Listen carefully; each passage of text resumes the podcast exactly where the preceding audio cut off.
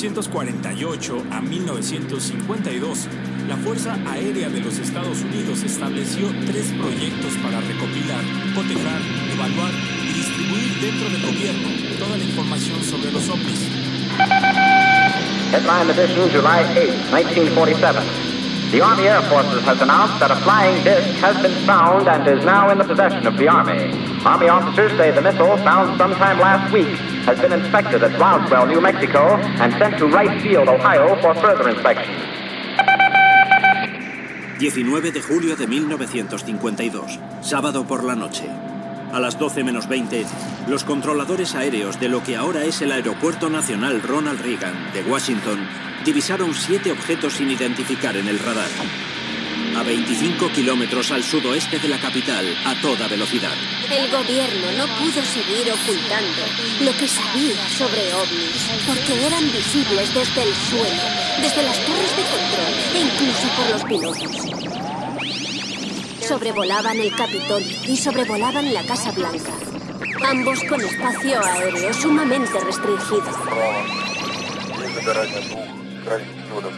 Мы захватили существ с другой планеты на секретной базе Каспутин-Я. Tierra llamando a Lunave. Tierra llamando a Lunave. Tierra llamando a Lunave.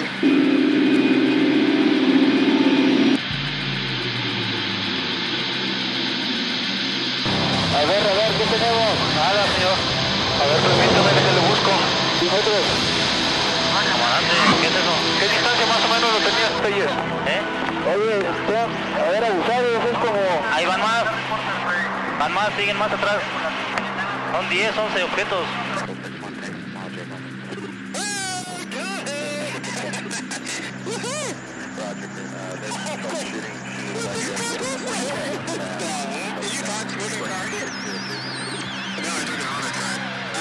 Tonight, a newly released video raising questions about the existence of UFOs. The video of radar on a U.S. warship off the coast of California shows multiple objects popping up around the Navy ship in July 2019.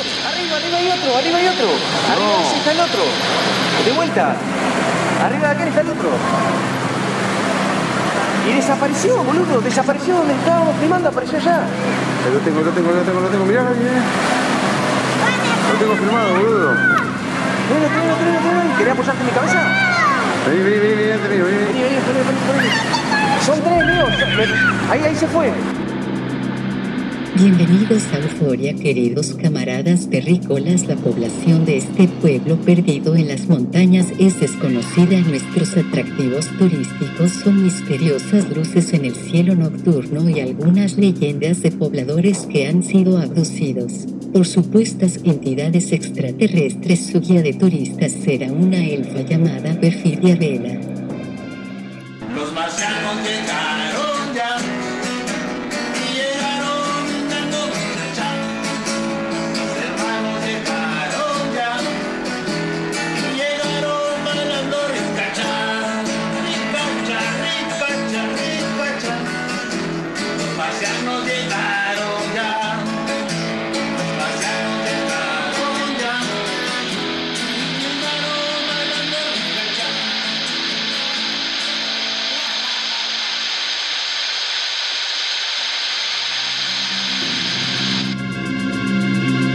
Buenas noches, público de Radio Consentido.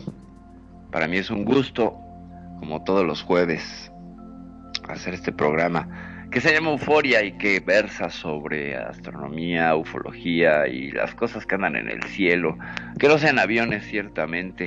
Yo soy Perfidia Vela y estoy transmitiendo desde una lluviosa noche de un jueves 17 de noviembre del año 2022 y hoy tenemos un tema que verdaderamente es interesante y que es toda una historia que podría ser una película de Hollywood, pero antes de entrar a este tema que es la base de Dulce, quiero presentar a quien me acompaña esta noche, como siempre, en la dirección, en los controles técnicos y en la locución y oportunos comentarios, chistes, anécdotas y vivencias, mi queridísimo director de esta estación, mi amigo Magnum Dacum. ¿Cómo estás? Buenas noches.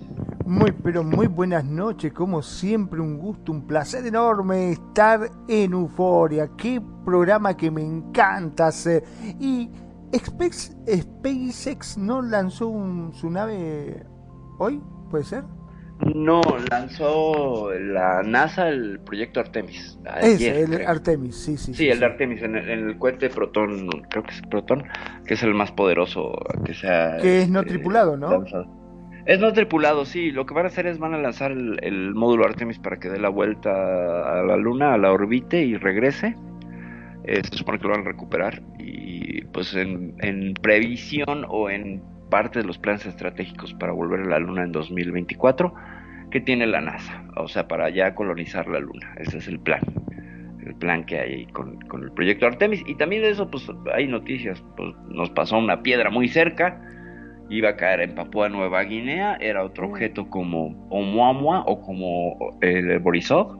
También es un objeto interestelar que probablemente, y siguiendo el chiste de hace dos días del hierro, estaba compuesto casi en su totalidad de hierro. Era una piedra de hierro que los astrónomos dicen que probablemente se originó en la explosión de una supernova en otro sistema planetario, en otro lugar lejos de nuestro sistema solar, y desde allá nos llegó la pedrada. Entonces que pues hay que estar más atentos, ¿no? A esta, a esta, a este bombardeo ocasional que nos puede caer. Mirá vos, qué interesante. ¿Cómo O sea que estamos ahí, te puede caer, bueno, pero es una piedra de notables dimensiones o... No, pesaba unos una media tonelada, pues, de un autobús, poco como lo que pasó con el meteorito este que cayó en Rusia, ay, no me acuerdo del lugar, que rompió ventanas y este y causó ahí un escándalo ahí en 2017, 2000, una cosa así, eh, de ese tamaño. Eh, obviamente pues, sí podría haber causado pues una una, un daño más o menos grande, pero son de los que se terminan desintegrando y explotando en la atmósfera por el tamaño y el peso. Pero Ah. no, no, no deja de hacer daño con la, la, la emisión de sonido, ¿no? La, la, la fuerza sónica que genera. Sí, rompe ventanas y pues estas ventanas cortan personas, etcétera. ¿no? Entonces, sí, pues hay que tener cuidado porque además ya lo vimos cuando pasó, ¿sabes? O sea, lo detectaron ya que pasaba, no cuando venía. Ese es el problema con los objetos eh, que no emiten luz, no los vemos. O sea, es negro sobre negro y cómo lo detectas, ¿no? Tienes que tener eh, una, una red de satélites infrarrojos que estuvieran escaneando y pues es que hasta el momento el- no hemos tenido éxito en detectar todos los objetos que nos están eh, circundando o que pueden atravesar nuestra nuestra nuestra atmósfera, ¿no? O que, entren. Además, este pasó demasiado cerca, entró en la llave gravitacional y se siguió. Es lo que están sorprendidos porque pasó a 200 kilómetros de altura. Ya estaba dentro de la llave gravitacional del planeta, o sea, podía haber sido jalado para impactar en algún punto de la Tierra y se siguió por eh, la velocidad que traía. Entonces, imagínate qué cosa, ¿no? Estamos expensas de que nos caiga una patata de piedra, de hierro en el espacio. ¿Qué nos podemos esperar? ¿no? Complicadísimo, la verdad que sí. Sí. Ahora, lo, lo peor de todo esto es que no se dieron cuenta antes, ¿no? Como para avisar. No, no, no, no, no. Es que te digo que lo, lo ven ya que pasó, ¿sabes? O sea, lo detectan cuando ya pasó por encima de la Tierra, pues, ¿sabes? Me imagino Y- diciendo a los científicos, guarda que con... Uh, ah, uh, perdón. Bueno, Exactamente, exactamente. No, es como, como estar viendo un partido de fútbol y de pronto en un parpadeo no viste y la pelota está en la, en la, en las redes. Claro. Pero no viste quién remató ni qué, ¿sabes? Entonces no lo ves venir. No, no se ve venir. Entonces es un problema porque, pues uno más pequeño, por ejemplo, pon tú la, la mitad, eh, con esa velocidad, pues si es como para que si te pasa volando por encima de una ciudad te tira parte de edificios como pasó en la película de Armageddon, ¿no? Que Claro. se llevan un pedazo del Empire State. Entonces, pues esa, esa, esa expensas de esa bombardeo constante en el que estamos, que ya es menor, aunque no, porque pues bueno, estaba leyendo unas cosas sobre Júpiter, que unos asteroides o cometas los absorbe, pero otros nos los arroja Entonces es tan aliado como enemigo nuestro querido Júpiter. Se complica, sí, sí. Pero bueno, Se ahora si supuestamente van a poner bases en la luna, ¿no? ¿Harán Ajá. hoteles también? ¿Te imaginas? Eh, mira, es que ah, es muy complicado.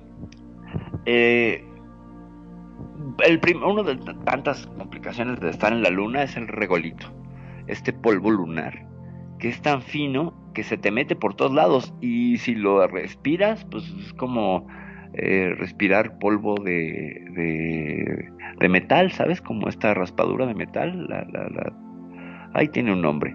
Eh, te causa un daño físico. O sea, se te aloja en los pulmones y no hay manera de sacarlo por el tamaño que tiene. Se queda en la mucosa pegado, entonces causa daño. Y, y pues en los ojos, etcétera, ¿sabes? O sea, te- tú te llenas de regolito en los ojos y entonces cada vez que parpadeas te estás rayando los ojos. Como pasa con la ceniza volcánica, ¿sabes? Entonces, eh, ese es uno de los grandes problemas que están tratando de, de, resolver. Las soluciones son pues entonces llevo una argamasa o llevo un, pegamento y utilizo el regolito para construir ladrillos y construir allá mis eh, la cobertura de mis de mis bases. O sea yo llevo mi base prefabricada y la cubro de regolito. Y entonces así voy trabajando con el regolito cercano para que aunque vengan los vientos eh, espaciales porque ni siquiera lunares como no tiene atmósfera lo que te pegas el viento espacial eh, no te, no te, no te llenes los pulmones o la, las narices, etcétera, ¿no? Porque pues por mucho limpieza que tengas, tú sales a hacer una caminata nocturna y te traes regolito pegado. Se lo trajeron a la tierra, ¿sabes? De hecho, sabemos a qué huele. O sea, lo olimos aquí en la tierra, huele como a pólvora, con humedad y, como a la tierra mojada, pero con un acento de pólvora. ¿Sabes? Entonces, pues ese problema, imagínate, primero lidiamos con eso y con la falta de agua, y luego vemos si construimos un hotel. sí, ¿no? Este, se complica bastante por lo que veo. Ahora, también el problema, estaban hablando del... eh, de que fue no tripulada por los rayos, ¿puede ser esos que, que emanan? Mira, hay una parte de teóricos de la conspiración que dicen que los cinturones de Van Halen, que son precisamente, tú ves, cuando ves el, el campo electromagnético de la Tierra, que se ven estas como ondas ovaladas que se salen, que Sí. ven- bueno, Como los gajos de una naranja, para hacerlo más... es correcto. Sí, sí, sí. No, solo que ovalados. Bueno, eh, cuando tú sales de, la, de los 100 kilómetros, que, que, que serían el tope para alcanzar el espacio exterior, empiezan los cinturones de bajar. Y que estos son demasiado radioactivos para que los astronautas pudieran sobrevivir, que son letales prácticamente, por los niveles de radiación que emiten. Entonces, eh, dicen los teóricos de la conspiración que no podríamos haber llegado a la Luna y no podríamos haber sobrevivido si estos cinturones de Van Halen este, los atravesáramos, pues sería freír.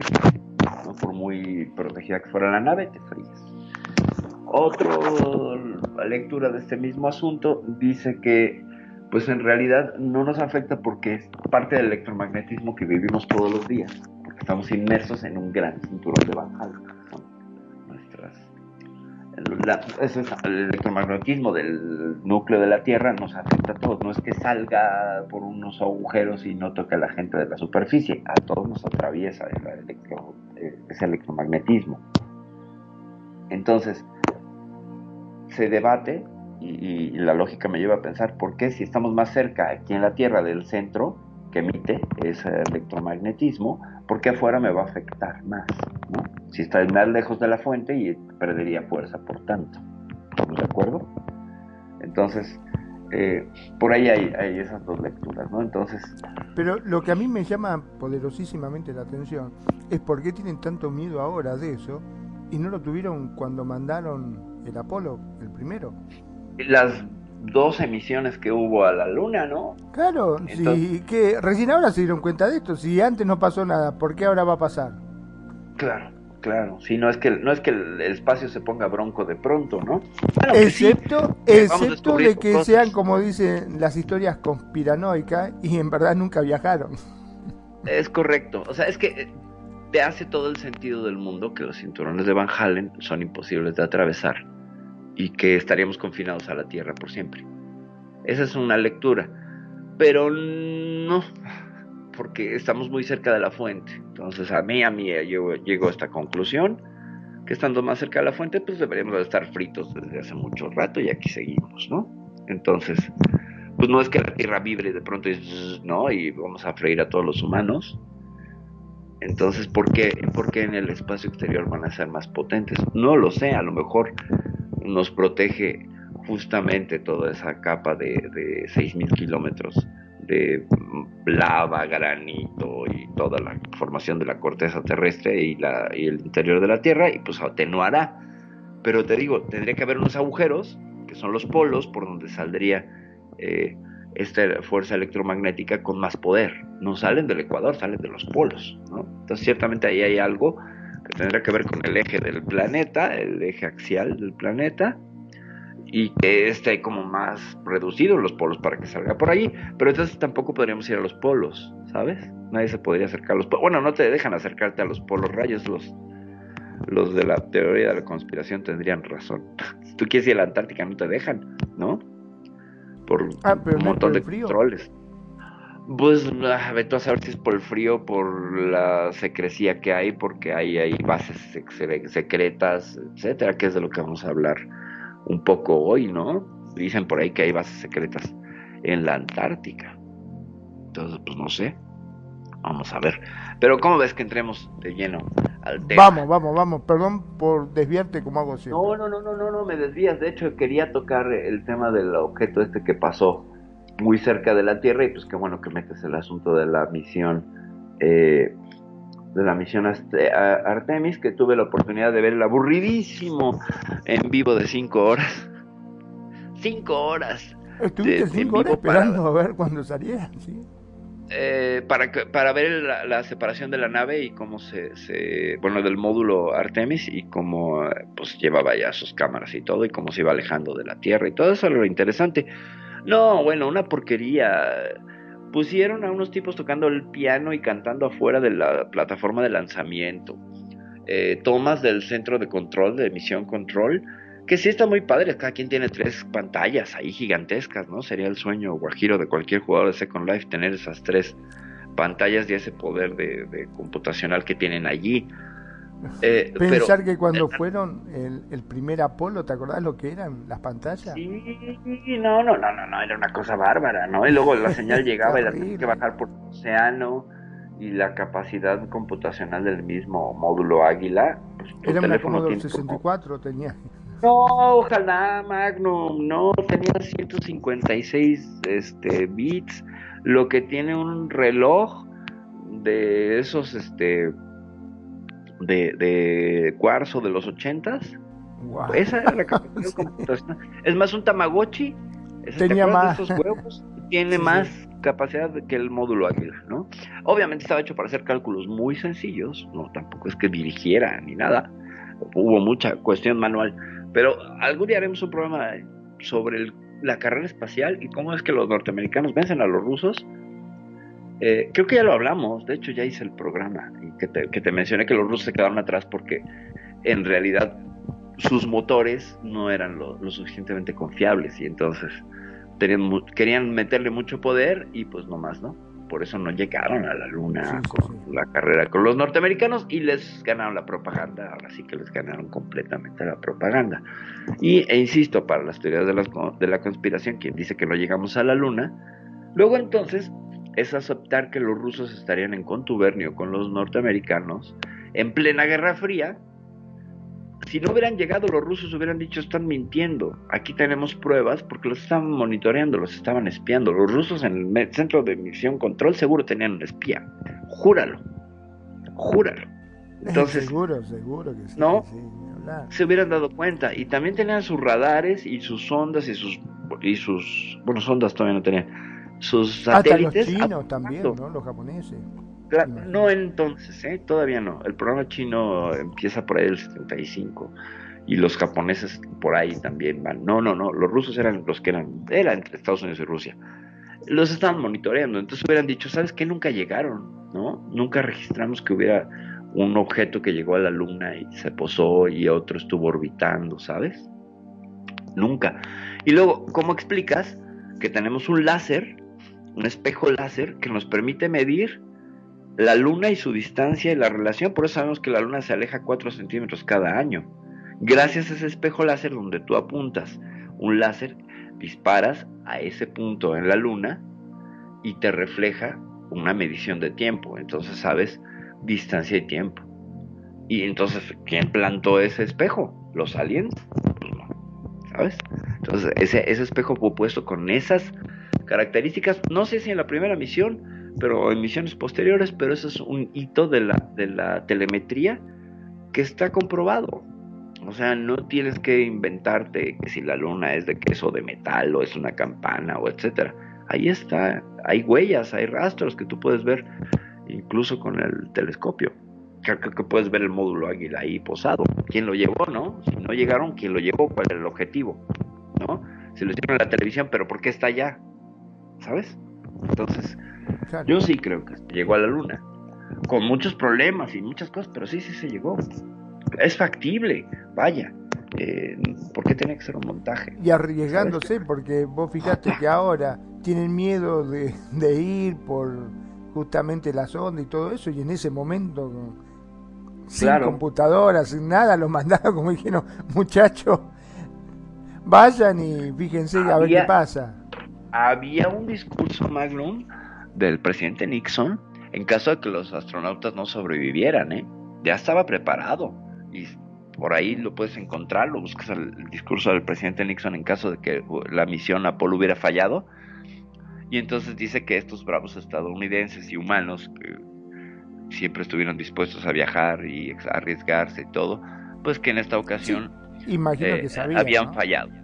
Habían fallado y que ahora descansaban en la luna y que pues finalmente se les iban a rendir eh, honores y todo. Y estaba todo. A ver, simplemente la plataforma de lanzamiento de los cohetes Apolo, los motores que los transportan, los trailers estos como las plataformas móviles, ¿para qué gastas tanto dinero? ¿No? Y luego el cohete, ¿qué? ¿Lo lanzaste y luego qué? ¿Se quedó en el espacio ahí dando vueltas o qué? O sea, ¿para qué gastas tanto? O sea, yo entiendo la teatralidad y que los norteamericanos son muy teatrales, claro, les encanta. Pero, a ver, los rusos desde el momento que salió el cohete Apolo lo estaban monitoreando. Y cuando regresó lo estaban monitoreando. Se hubieran dicho, ¿sabes qué? Que se están montando un plan. Y ya hubiéramos escuchado esa noticia. O habría una teoría de la conspiración que los rusos lo dicen y yo no, yo hasta ahorita no me he topado. Tampoco es que sea una fanática de esa rama de las conspiraciones y de la de la idea de que no se llegó a la luna. Pero analizarlo todo por los videos de 1960, híjole, es bien complicado, ¿no? Que por qué no salen las estrellas? Pues porque tú te subes, te vas a la luna con una cámara normal, como la que llevaron, y no te van a salir estrellas, necesitas mover el diafragma y, y- y la distancia focal para que se vean las estrellas. Así de simple, ¿sabes? La verdad que es Entonces, muy corajudo, ¿no? claro. Para esa época, Muchas- wow. Sí, muy, muy, sí, súper valientes y todo. Mis respetos. Y bueno, todas las teorías que hay de la música en la luna, en misiones previas de los vuelos Gemini, que estaban eh, preparando todo. lo- Un poco lo que está haciendo Artemis, esas misiones Gemini están haciendo eso. Están dando vueltas, preparando todo el camino, midiendo, calculando riesgos, en, eh, trayectoria de entrada, etcétera. Ya, vimos que no es fácil viajar en el espacio, ¿sabes? y que la luna pues ni siquiera tiene la suficiente gravedad como para que la uses de lanzadera para otro lado. La luna no la usamos para eso. Pero ciertamente podríamos construir una base que nos sea más barato a largo plazo lanzar naves desde la luna, porque ya no tienes que luchar con la gravedad.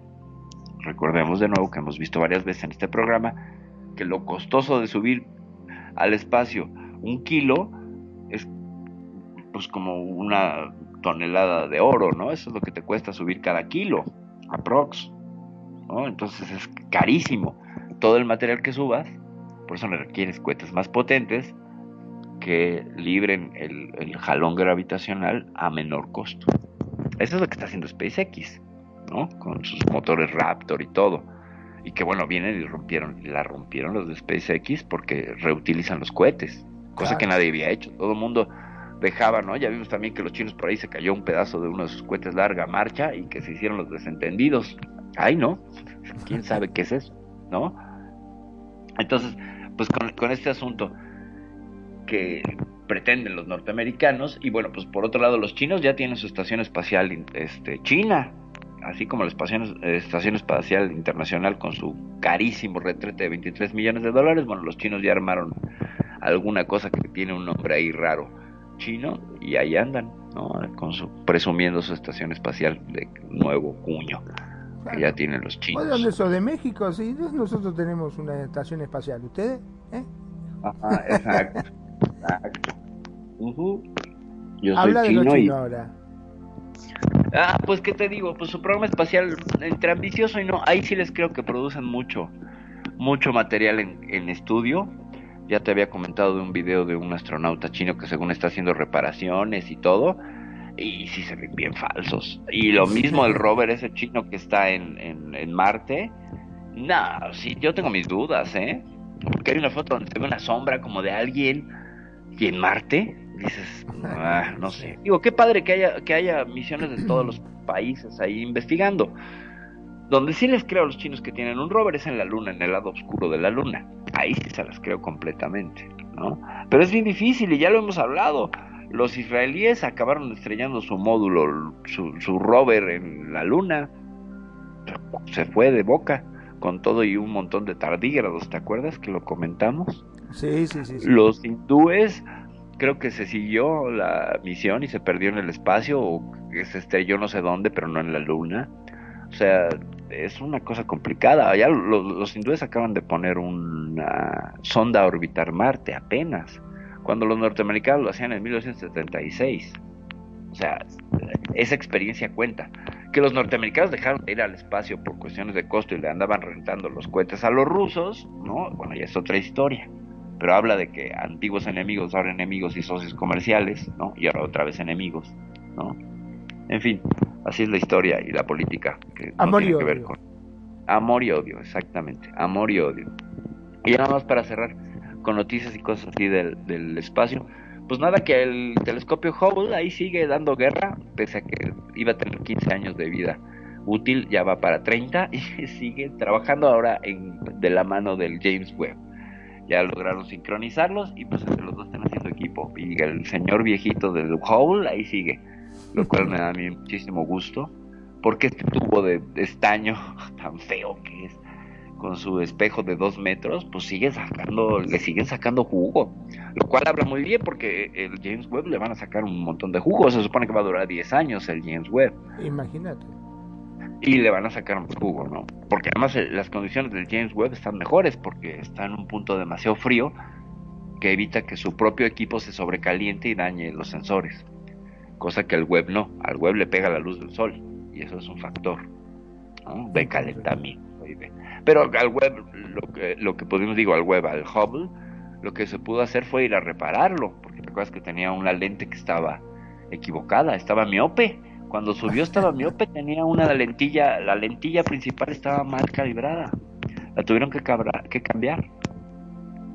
O sea, es así de, oiga señor, ¿qué cree que la lentilla que tiene su telescopio de no sé cuántos millones de dólares no sirve? Hay que subir ahí a un chalán Yo al me espacio imagino, ¿no? Al, al ingeniero que se equivocó, que calibró mal el. o se olvidó de calibrarlo. Terrible, Algo le pues, habrán lo- ¿no? como les pasó a los eh, a los ingleses, creo, sí, a los ingleses. Se los En la- el sueldo, le dijo. como parte, exacto, como parte de la misión de la ESA, de la de la eh, de la europe- de los europeos, pues la, la compañía europea que se encarga de, ay, ¿cómo se llama? Bueno, es ESA por sus por sus siglas, la European Space Agency, bueno, la Agencia Espacial Europea lanzó un- una sonda a Marte y la lanzaron pero con el sistema imperial de medición, no con el con el métrico decimal. ¿Sabes lo que pasó? Claro, Pues mal. nunca llegó a Marte, se estrelló, creo. Eso. Se estrelló. Sí, por, por un error en el funcionamiento. O sea, no es lo mismo una milla que un kilómetro, ¿sabes? Claro. Entonces cuando dijeron hay que desacelerar a tantas millas, pues el otro dijo, pará, pará, ¿cómo milla? No, yo lo programé en Ah, kilómetros. Se escuchó a la No, miércoles. exacto, exacto. Sí, sí, sí. Oye, es que todavía tiene impulso para 500 kilómetros más. Pues, ¿qué crees? Que está a 10 kilómetros de chocar con Marte y no hay manera de... ¿no? De frenarlo, claro. Porque va preprogramado y todo. ¡Pum! Terrible. Sí, imagínate lo que costó. Pero pues son cosas de la investigación espacial que cuando la riegan, la riegan, pero muy en grande. Nada de que, ay, le cambió el tornillo y que lo corrieron de su trabajo. No, esos son unos errores impresionantes. Y pues lo estamos viendo con este señor Elon Musk, por ejemplo, que ya ha perdido de sus cohetes Raptor, que no funcionan bien y vienen de regreso y explotan, ¿no? Creo que casi cada proyecto eh, espacial en cada modelo tiene sus caídas. Los chinos no nos lo muestran, pero desde de que se les reventaron los cohetes en algún momento, se les reventaron. Es el peligro de tanto combustible químico, ¿no? Claro. Y los rusos, pobres, ¿cuánto han muerto también? Los rusos también, ¿no? Eh, sí, sabemos unas historias terribles. Y los rusos, ¿cuántos en reentrada a la Tierra han muerto, no? Eso es algo que es fuertísimo. Pero bueno, vamos a darle a- al disclaimer de este programa antes de pasar a nuestro tema principal. Yo les quiero recordar que es un programa de análisis y opinión que aborda el tema propuesto desde la perspectiva del ensayo. Se maneja bajo la especulación responsable y no pretende promulgar soluciones definitivas, verdades dadas o absolutas, recetas de cocina ni fórmulas mágicas. Nos basamos siempre en la evidencia disponible y tratamos los temas desde un enfoque objetivo, humanista, científico, aperturista e incluyente, siendo el hilo conductor las opiniones y la propia experiencia subjetiva de los conductores públicos y participantes de la emisión, lo cual imprime el ritmo y rumbo a este programa. Sabemos que es un programa en vivo donde hacemos lo mejor que podemos con las herramientas que tenemos y aprovechamos para saludar a la gente de Uruguay, Argentina, España, Puerto Rico, eh, México, eh, Argentina, Perú, Ecuador y a todas y a todos aquellos que nos siguen en nuestras plataformas de podcast. Un abrazo y un saludo a la gente de ebooks, de TuneIn, Anchor y Spotify. Y recordarles, por supuesto, que los programas pasados de Euforia, como de la, toda la programación de la barra de Radio Consentido, eh, la pueden consultar en YouTube. Eh, ahí subimos los programas pasados y ustedes pueden checar ahí. Si perdiste una emisión, puedes checarlo. Estamos en Radio Consentido, así es el canal, Radio Consentido, todo junto. Y ahí nos buscas y encuentras programas, pues programas anteriores de Euforia, donde puedes seguir escuchando o escuchar más análisis y zarandajas que hace esta elfa sobre este tema, junto con Magnum, que él sí es serio, no como yo que lo tomo todo a broma. Pero bueno, vamos a, a hablar de eh, la base de dulce. Magnum, ¿tú sabías de este tema antes de que, de que empezáramos a analizarlo y a platicar un poquillo fuera del aire? Bueno, para ser sincero, me acuerdo que vos en otros programas has comentado algo de esto.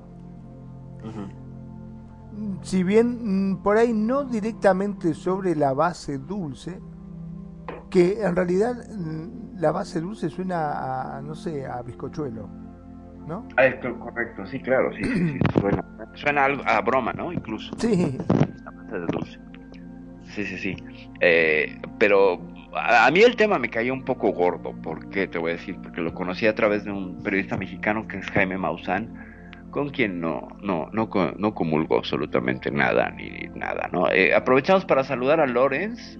Lorenz, qué gusto que estemos por acá con nosotros, que estés por acá con nosotros en la, en la, en la estación. Déjalo saludo rápidamente por si no nos está escuchando, pero ya lo saludé. Muy bien. Y retomamos. Bueno, la base de dulce. ¿Qué es la base de dulce?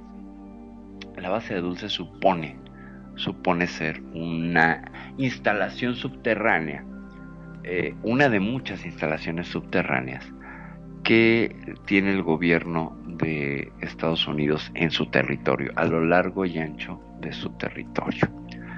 Eh, por ahí dicen que son 29 bases, otros que son cuarenta y tantas, etcétera.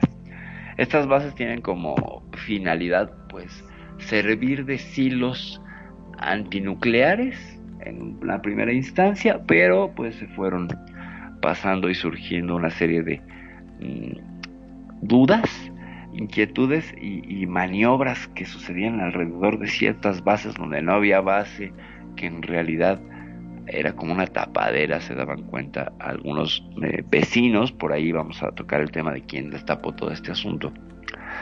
Eh, y han sido pues centro de muchas teorías de conspiración, muchas teorías de suposiciones y, y eh, de historias. Hoy vamos a analizar una especialmente interesante, sobre todo por el final. Por el final, le agradecemos a Lorenz que de vez en cuando nos escucha. Muchas gracias, Lorenz. Amable, gracias.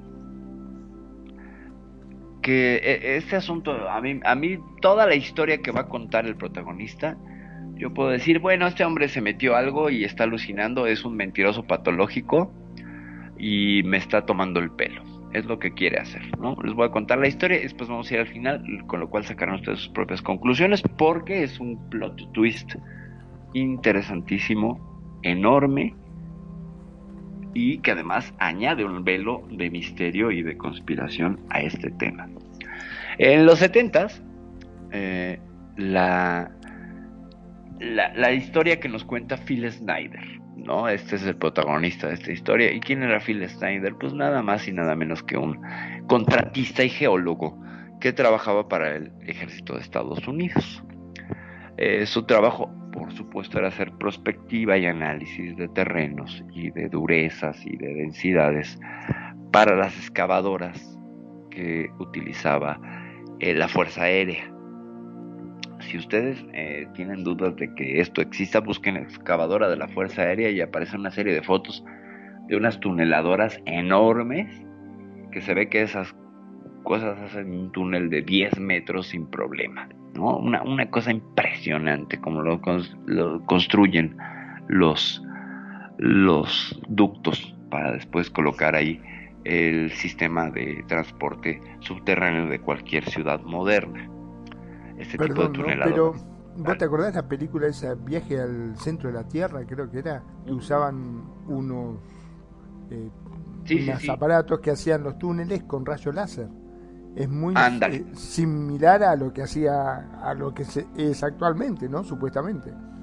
Eh, no sé si ahora sí estén perforando con rayo láser. Yo lo que me quedo acá es una que promocionan mucho acá en México que se llama la rielera y pues es una como locomotora que tiene un cucurucho de metal y que seguramente tiene puntas de, de diamante, de diamante ¿no? Claro. de aristas, ajá, un montón de dientes levantados de, como de aletas que funcionarían como, como palas para ir escarbando ¿no? de manera rotativa y entonces pues van haciendo el hoyo y van retirando toda la tierra y después eh, van apuntalando ¿no? para que este, este, este túnel no se colapse sobre sí mismo. No, bueno, claro. en el tema de la base dulce no es que perforen de manera horizontal, era una perforación vertical, ¿ok? Hacia abajo. Entonces estaba Phil Snyder eh, como contratista del gobierno. Otro dato que hay que mencionar sobre este hombre es que era hijo de un eh, Snyder. eh, suena alemán, ¿no? Pues correcto. El, el apellido Snyder es de origen alemán y su padre creo que se llamaba Anthony Snyder, si mal no recuerdo. eh, fue parte de los científicos alemanes que trajeron en una operación Magnum, te acordarás del nombre, de la operación Paperclip, esta operación que trajo eh, científicos de la Alemania nazi, que ya hemos mencionado varias veces, si te acuerdas. ¿no? Exactamente, sí, sí, sí. Bueno, entonces, eh, que hay quien dice que, ay, esa es teoría de la conspiración y todo, no, a mí me parece un hecho histórico comprobado que se los trajeron, entre ellos, pues antes de que pasara todo este asunto, ya tenían entre sus filas a un tal Albert Einstein, ¿no? Para que nos demos cuenta de cómo se jugaba la, la, la, la- la balanza del poder en tiempos de la preguerra, ¿no? Porque creo que Einstein llega a Estados Unidos antes de que inicie la guerra por eh, cuestiones ideológicas, ¿no? Él era judío. Bueno, entonces la tuneladora lo que hace es un agujero de manera vertical y llega un momento que ya no pueden perforar más. No dice Phil Schneider la profundidad de este eh, túnel, agujero, más bien, porque túnel en, en, este, en horizontal. Eh, el hecho es que retiran la excavadora y mandan a, este hombre Schneider a que en una canastilla con dos hombres del Delta Force, que son estas fuerzas especiales. Eh, ese día que llegó Phil Schneider, que lo llamaron, eh, llegó y vio que había muchas boinas negras, pero muchas boinas negras, o sea, eh, 300, ¿sale? Cuando pues sí había presencia de boinas negras en las operaciones en las que él estaba, pero pues eran uno, dos, tres, ¿no? Este, ahí supervisando, pero ahora era todo un destacamento. Le llamó mucho la atención. Él como parte Perdón. del ejército, pues, dime. ¿Los boinas negras qué serían? Porque, o sea, comúnmente, o al menos a mí me suenan mucho los boinas verdes, que es Sí, por la serie. Boina negra, la verdad, es la primera vez que lo escucho. El Boina Negra es parte de una fuerza delta de un eh, cuerpo élite del ejército norteamericano de operaciones especiales o Black Ops. Eh, por eso lo negro de la boina. Y es que este hombre, Phil Snyder, revela después que hay presupuestos negros, es decir, hay unas partidas de dinero que no puedes determinar ni rastrear porque se utilizan en este tipo de cuestiones. Estamos hablando de que él construía bases, que una vez que hacían el túnel de entrada, abajo escarbaban otro cilindro, excavaban, no escarbaban, porque me suena que con esas palitas de la playa, ¿no? Sí. Como si fuera arena. Bueno, eh, excavaban un área, pues, enorme, ¿no? estamos hablando de, pues, unas circunferencias de 400, 500, medio kilómetro, y luego para abajo, hasta 13 pisos. O sea, imagínate la cantidad de material que estaban sacando y después, pues, tienes que meterle concreto para que no se colapse, ¿no? Claro. Entonces nos damos cuenta aquí que, que el, el esfuerzo y la inversión pues es mi- mi- multimillonario. Entonces eh, eh, Phil Schneider hablaba de estos eh, financiaciones negras y coincide con que había boinas negras, ¿no? Este cuerpo de élite eh, de intervención rápida, pero en estos ambientes. ¿Ok? En este ambiente de, de- de- un geólogo. ¿Qué tiene que ser un geólogo rodeado de, de soldados de élite? Entonces él baja con dos soldados de casco, que usan casco, no eran boinas negras todavía. Eh, baja porque pues como no podían perforar más, lo llevan al geólogo para ver qué se encontraron, ¿no? Si era un yacimiento de metal o algo así. Y pues recalibrar toda la, la, este, la operación. Entonces él llega al, al- al final con la canastilla con estos otros dos soldados. Él como, miembro de las Fuerzas Armadas va armado, ¿ok? Él trae una pistola. Una, pistola con nueve tiros. Eh, por cuestiones de seguridad. Aunque pues él no es que fuera propiamente un soldado, era un contratista. Su padre sí había sido un soldado. Y que supongo que eh, por el padre entró a ETA en ese trabajo. Entonces, eh, una vez que llegan al fondo, él desciende de la canastilla y percibe que hay un... Él traía un traje de estos como biológicos, ya sabes, ¿no? De casco, este... mm, Para evitar contaminación, etcétera. Traje blanco de, de- de Bioshock, ¿no? Eh, pero aún así, con todo y el casco, él percibe que hay un olor como a putrefacción horrible, eh, entre putrefacción, aceite, eh, aceite quemado, Una cosa entonces, así. le sorprende mucho, sí. Dice algo que no tenía, no tenía lógica con una excavación, donde pues los olores podrían ser azufrosos o de otro tipo. Entonces dice, bueno, ¿por qué huele así? Y encuentra que hay una caverna, que está parte de la, de la, de la base del cilindro que ellos eh, perforaron. Hay una caverna que lo, lo rodea, de donde surgen un par de entidades, de figuras, él alcanza a ver que atrás está iluminado de la caverna, y que de ahí surgen un par de figuras eh, antropomórficas, que después se revelan como unos seres de cabezas grandes, ojos amarillos muy penetrantes, con una eh, pupila como de reptil. Y los ve que se van hacia él. Y lo que hace es asustarse y saca la pistola y le da dos tiros al, al ser que está más cerca y se cae. Entonces los soldados, al ver que empieza el tiroteo eh, por parte de- del, señor Snyder, pues esto no se queda así, porque el otro ser que venía se toca el pecho y del pecho surge una luz azulada que le impacta al señor Snyder y lo tira. Eh, uno de los soldados lo recoge y lo, lo sube a la canastilla y les llama a los de arriba que lo suban, mientras ya venía bajando otra canastilla con los boinas negras. Y el otro soldado que se queda, pues es eliminado por este rayo que emite esta, este bicho. Entonces eh, vemos ahí que, que es el, pues, el primer el primer caído, el primer muerto de la famosa batalla de Dulce. Porque según Phil Schneider, pues bueno, hubo cerca de 300 bajas humanas. Otras fuentes que citan a Schneider dicen que fueron 90. Y pues un montón de estas entidades que estaban allí, allí bajo tierra. Ahora, ¿qué te vas a imaginar bajar eh, en un túnel 4 kilómetros de profundidad y encontrarte con extraterrestre? Yo calculo que ni por las tapas se le hubiese ocurrido que iba a aparecer nadie, marciano allá a abajo. nadie. A nadie se le iba a ocurrir, ¿no? Entonces, primero él los describe como seres, no los linkea a, a seres como reptiles, ¿no? Eran como lagartijas para él. Y que eso le asustó al ver la piel y la actitud y, y- y que le gruñe. Aparte, el hecho de que se te acerque un, un bicho, por más que sea extraterrestre, no sea extraterrestre, vos no lo conocés, viene un bicho, se te viene acercando y si tenés un arma le vas a tirar seguramente, ¿no? Por supuesto. Por miedo, pero- nada más. Pero por supuesto, pero por supuesto, ¿no?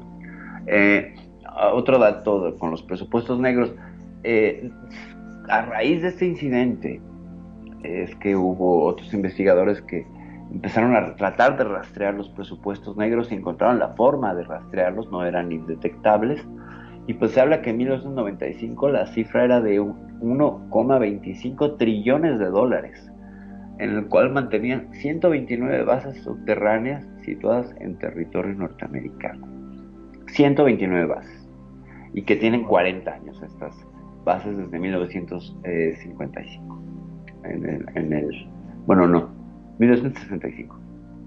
Que Y la- con la- respecto a esto que le pasó a Snyder, eh, ¿le dio algún trauma, algo? Porque vos me Eh, decís que le mandó un rayazo que lo...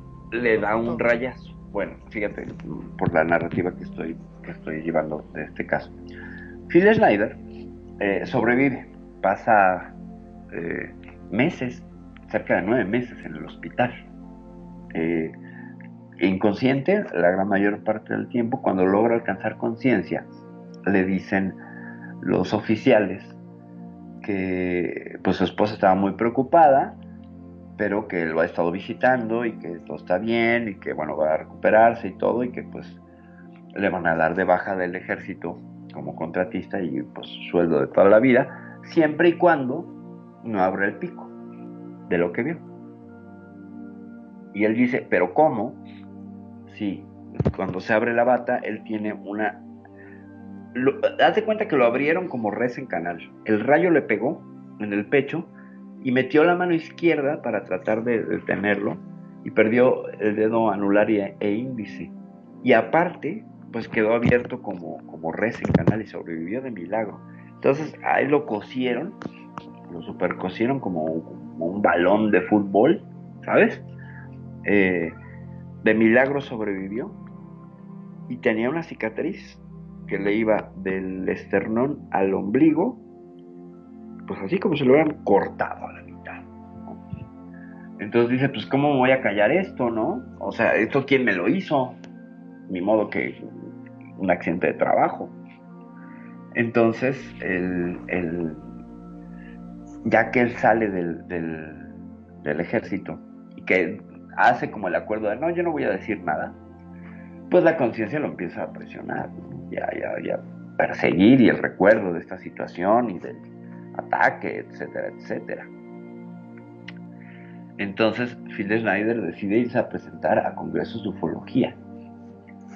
Congresos de ufología, eh, estamos hablando de los noventas, ¿ok? Eh, empieza a ir primero a, a- a con- a congresos sin hablar, ¿no? A, hacer links, a platicar, etcétera. Él contaba su historia en petit comité a ciertas personas. Y contaba cosas, por ejemplo, como que todas las bases están unidas por una red de trenes electromagnéticos que viajan a 2.500 kilómetros por hora. Es decir, es una tecnología avanzada 1.200 años a- a- a- a- comparativamente con nosotros. Es decir, que puede Entonces, estar... básicamente estás diciendo de que, perdón, ¿no? Que te interrumpa, pero como Claro, ¿no? que da referencias de que en lo que respecta a armamentos y, y maquinarias, Estados Unidos está tan avanzado porque tiene como una especie de trato con estos seres. Ujú. No solo tiene un trato, pues ya lo hemos hablado del proyecto Signo, ¿no?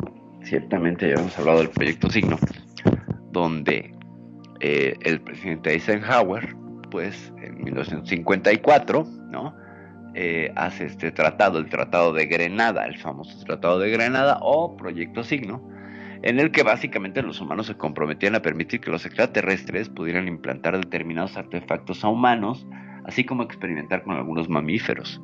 El tratado les obligaba a entregar el listado de los humanos afectados con esos experimentos, y asimismo los extraterrestres se comprometían a entregar cierta tecnología al gobierno norteamericano. En 1979 el incumplimiento de los acuerdos por parte de los extraterrestres provocó un dramático y violento incidente en el que muchos humanos y varios extraterrestres murieron dentro de las instalaciones de la base de Dulce en Nuevo México.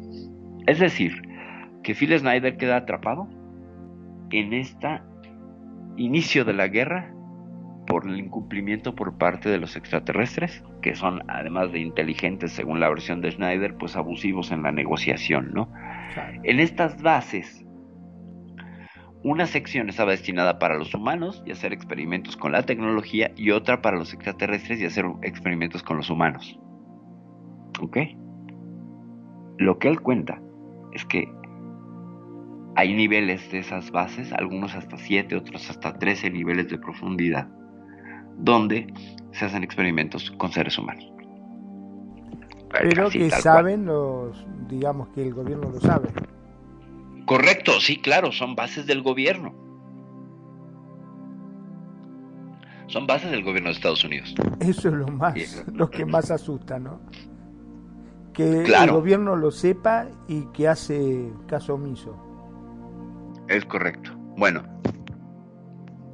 este hombre Schneider, eh, secuelas de ese disparo, eh, detectaron que tenía una gran irradiación por cobalto 69 y que eh, esto le provocó cáncer, cáncer al que sobrevivió. O sea, no solo la apertura de la, de la, del pecho como res, sino que quedó irradiado, ¿sabes? De los dedos ni hablamos, ¿eh? se esfumaron, se eva- evaporaron. Eh, Phil Snyder entonces empieza a hacer estos acuerdos y se acerca y conoce a gente del mundo de ufología y bla bla bla. Hay versiones contradictorias y que se, reclama cada quien ser la versión real que él había dado como 5 o 6 conferencias hablando de esto y mostrando la falta de los dedos y se abría la camisa y mostraba la cicatriz como una prueba de lo que él vivió. Eh, otros dicen que solo dio una conferencia en 1996, el 17 de enero del 96. Resulta que, bueno, esta fue, al menos si fue la primera o la última, el hecho es que sí fue la última, porque días después de esa eh, conferencia, eh, la esposa de Phil Schneider eh, denuncia su desaparición. Y finalmente hay dos versiones, lo encuentran en su casa, lo encuentran en un hotel. Te vas a encontrar ambas, ambas líneas. Lo que pasa realmente es que el señor Schneider aparece muerto, efectivamente muerto, después de dar la conferencia. Entonces el twist, el plot twist que te digo que hace que si todo era una fumada de parte del señor Schneider, ¿por qué lo mataron?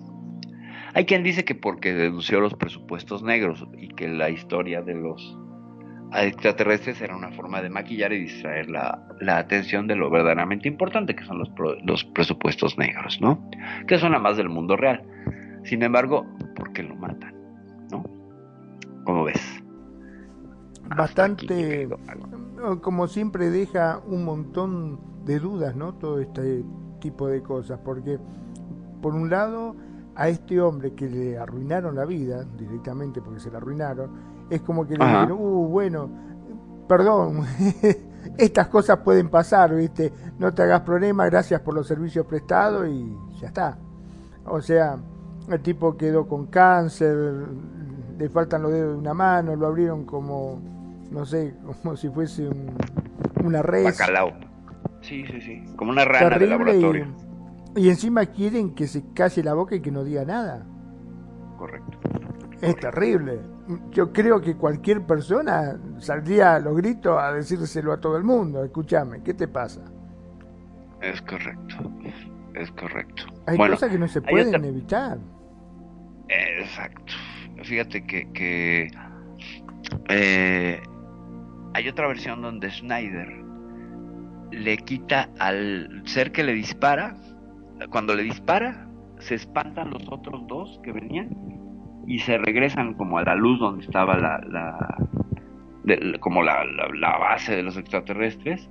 Y a él le da tiempo de quitarle una suerte de caja que traía al pecho de donde emitían este rayo, este rayo de cobalto eh, y que él tuvo oportunidad de hacerla funcionar y que en este altercado no solo dispara sino que también les dispara con eh, con esta arma y otra tercera versión que dice que después de dispararle al primero el que le va a disparar el segundo que le va a disparar es un intercambio es decir se le da a Snyder, pero Snyder también le da al bicho. O sea que Snyder sería el único hombre que ha matado a dos extraterrestres en la historia de la humanidad que tenemos registrada, ¿no?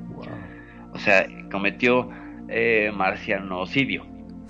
Marcianocidio, sí, sí. Marcianocidio, o bueno, este, grisecidio, ¿no? Entonces, Grisecidio, sí, imagínate, ¿cómo ves? Qué increíble, vos fijate. Eh, pero aparte, todo esto, ¿quién se iba a imaginar un geólogo? Que nada que ver, estaba haciendo un agujero y terminó ha- haciendo la guerra de las galaxias. ni Perdóname, más ni menos perdón. que eso. Una cosa pero impresionante. El tipo estaba... Aparte, yo me imagino que él llega a la casa, se lo cuenta a la mujer y dice, pero escúchame, vos sos geólogo, no sos este, un... ¿Cómo es que se llama esto? Eh, lo que hacía la guerra de la galaxia. Claro. Un Stormtrooper, ¿no? Sí, sí, sí, un. Stormtrooper, sí, no. No, Ni un, ni un, este, ni un Cylon, ni un Stormtrooper, ni, ni un soldado. Exacto. eh, No es eh, que el poder te acompañe, o sea, vos haces Sí. agujeros en la tierra y mirás minerales. Se supone que esto no te tiene que atacar.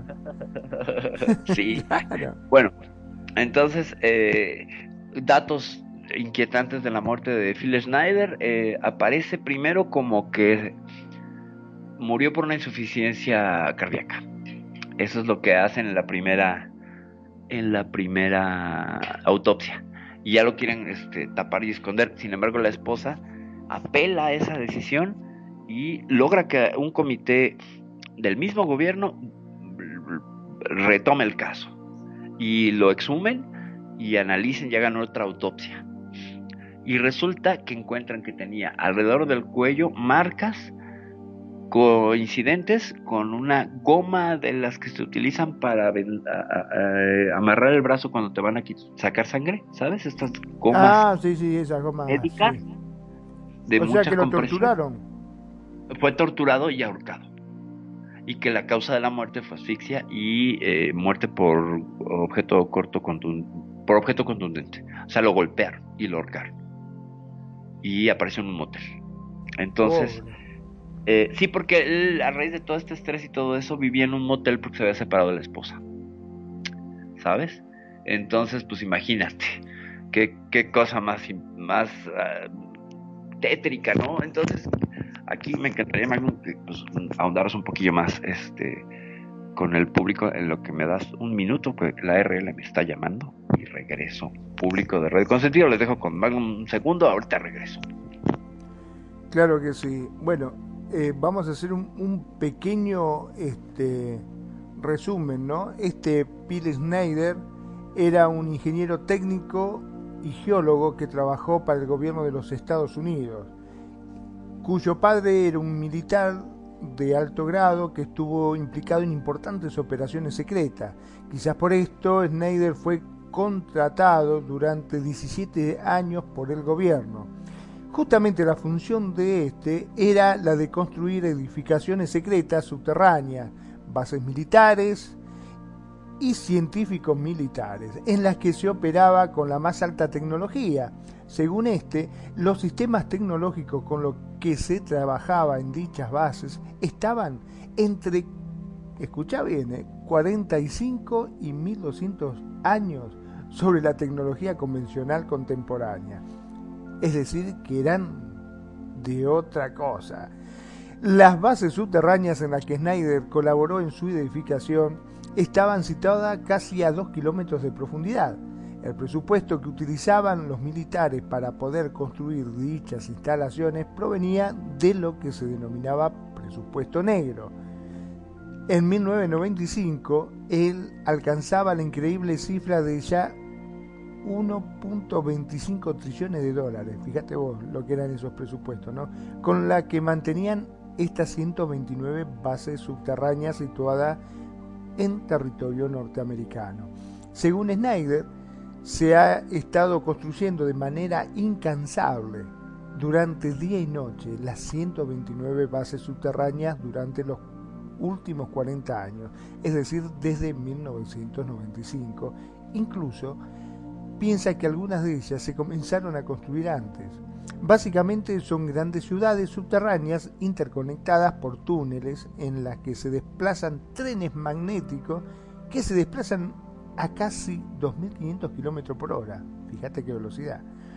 Schneider comentaba que el arquitecto Richard Sauder había arriesgado su vida hablando de estos sistemas públicamente, entre otras afirmaciones, y comentaba que cerca de Idaho había 11 bases de este tipo.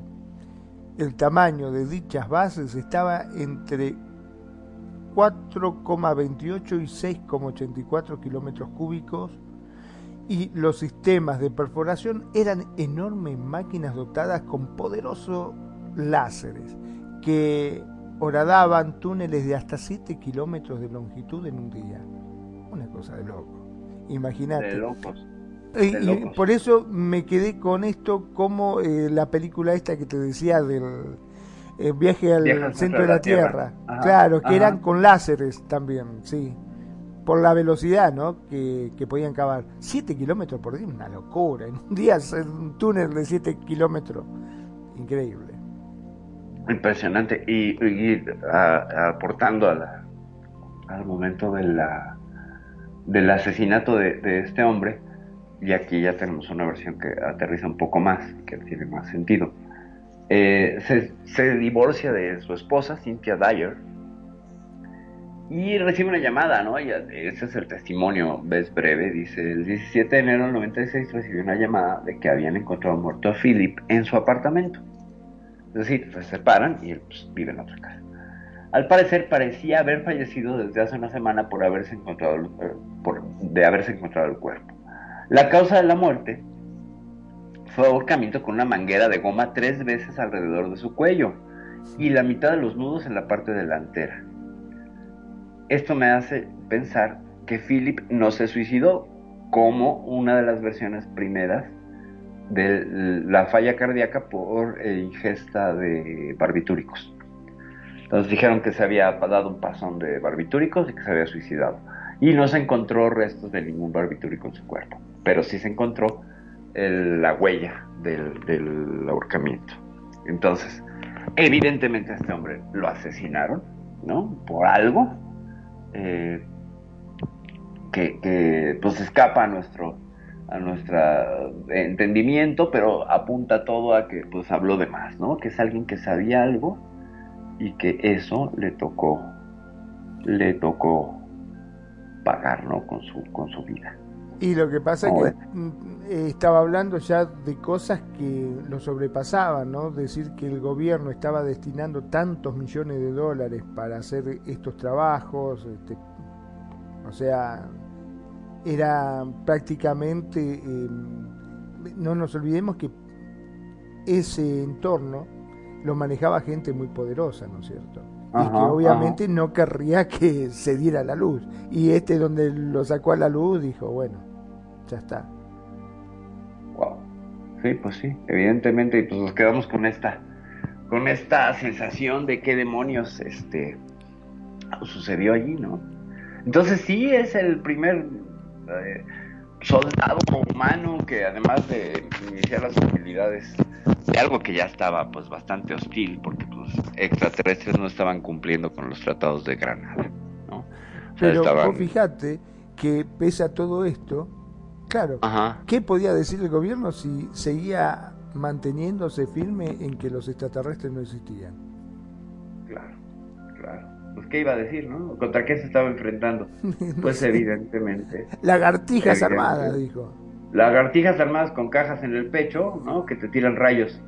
Claro. ¿Quién le va a creer? Obviamente lo dejan como un lunático, ¿no?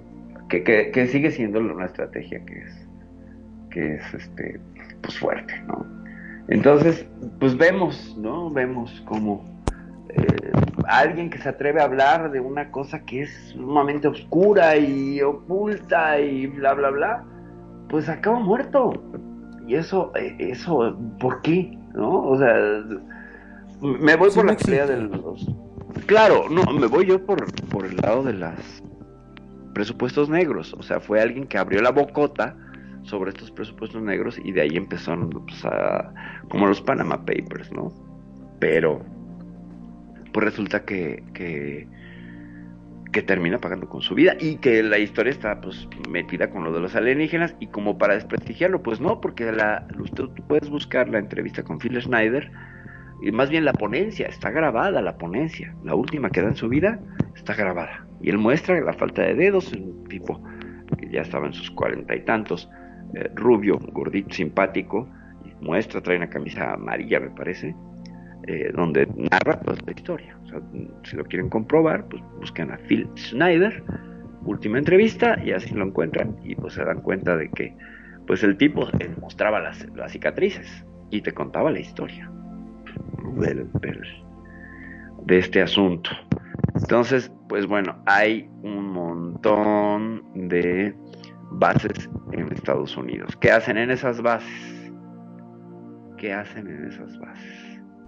Porque pues lo que nos cuenta Phil Snyder solamente es como el que llegaron a la base al estar tunelando y que la intención era invadir a los extraterrestres, o sea, y ellos sabían que iban a toparse con este techo, ajá, y que ya no iban a perforar más.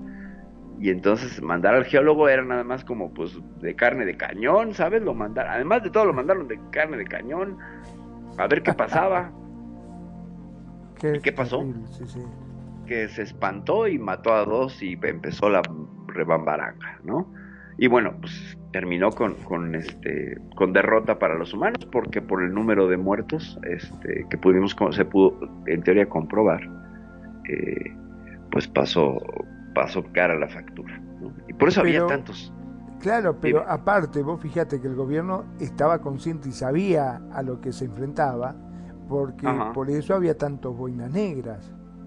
El único que no entendía nada y no sabía a qué se enfrentaba era el pobre Snyder que lo mandaron ahí. Ajá, Bajá, lo metieron en la canastita y le dijeron, fíjate, qué es lo que pasa allá Es abajo. correcto. es correcto ve a ver qué pasa ahí no y Claro, ¿no? Yo me imagino, es lo mismo que, no sé, que te manden a vos, que me manden a mí. Sí, vos claro. vas bajando, ¿qué te vas a imaginar que en un túnel va a estar lleno de extraterrestres? Ni de casualidad. No, hombre, y además, ¿cómo vas a reaccionar, no? Y luego vienes armado. ¿No? Entonces, pues, eh, eh, ¿qué va a pasar? Pues que el sistema lucha y huida va a activarse, ¿no? Entonces yo creo que lo mandaron a que justamente iniciara las hostilidades. Sí, sí. Disfrazado de pobre ciudadano que no tenía nada que ver, ¿no? Y zas. Y zas. ¿Qué tal? Tenemos otro caso, ¿eh? Hay otro caso, no sé si quieres, lo, lo hacemos, lo echamos de una vez. Dale, dale, sí, sí. Este... Va, espera. Este creo que... Aparte, perdón, ¿no? Dijo que estaba también en el, el papá de él era el que estaba en el experimento de Filadelfia. Eh, por ahí comentó que sí, que parece ser que estuvo inmiscuido en el experimento de Filadelfia su padre como marino, ¿no? Como parte de la marina y pues era físico, creo, en Alemania. Entonces, pues ese tan famoso experimento de Filadelfia que sí, que no, que como fregados no, que sucedió, que no sucedió, no, bueno. Una cosa impresionante. Eh, sí, eh, qué antecedentes, ¿no? Paperclip, eh, Experimento Filadelfia, pues ¿qué esperaba ese muchacho? ¿No? Sí, sí, nombró cosas muy, muy puntuales aparte. ¿Qué esperaba exactamente? Bueno, eh, vamos con el segundo, el segundo caso que tiene que ver con la base de Dulce. Sin embargo, esta historia nos da más luz sobre lo que sucede allá adentro. Eh, vamos a abordar el tema ya que nos dio así justito para la hora hablar de este hombre, Phil Schneider. Eh, en paz descanse, ¿no? En paz descanse. Eh, una pena, una pena lo que le pasó. Una verdadera, una verdadera pena. Bueno, eh, estoy recopilando para darle un poco más de certeza porque no era un tema que iba a abordar hoy, quería hacer otro, otro, este, otro programa. Ah, voy, voy, voy. Eh, este es otro, otro trabajador de la base dulce. Aquí eh, vamos a ver los cómo. campos de energía áuricos de humanos era parte de los experimentos. que Ah, denme un segundo.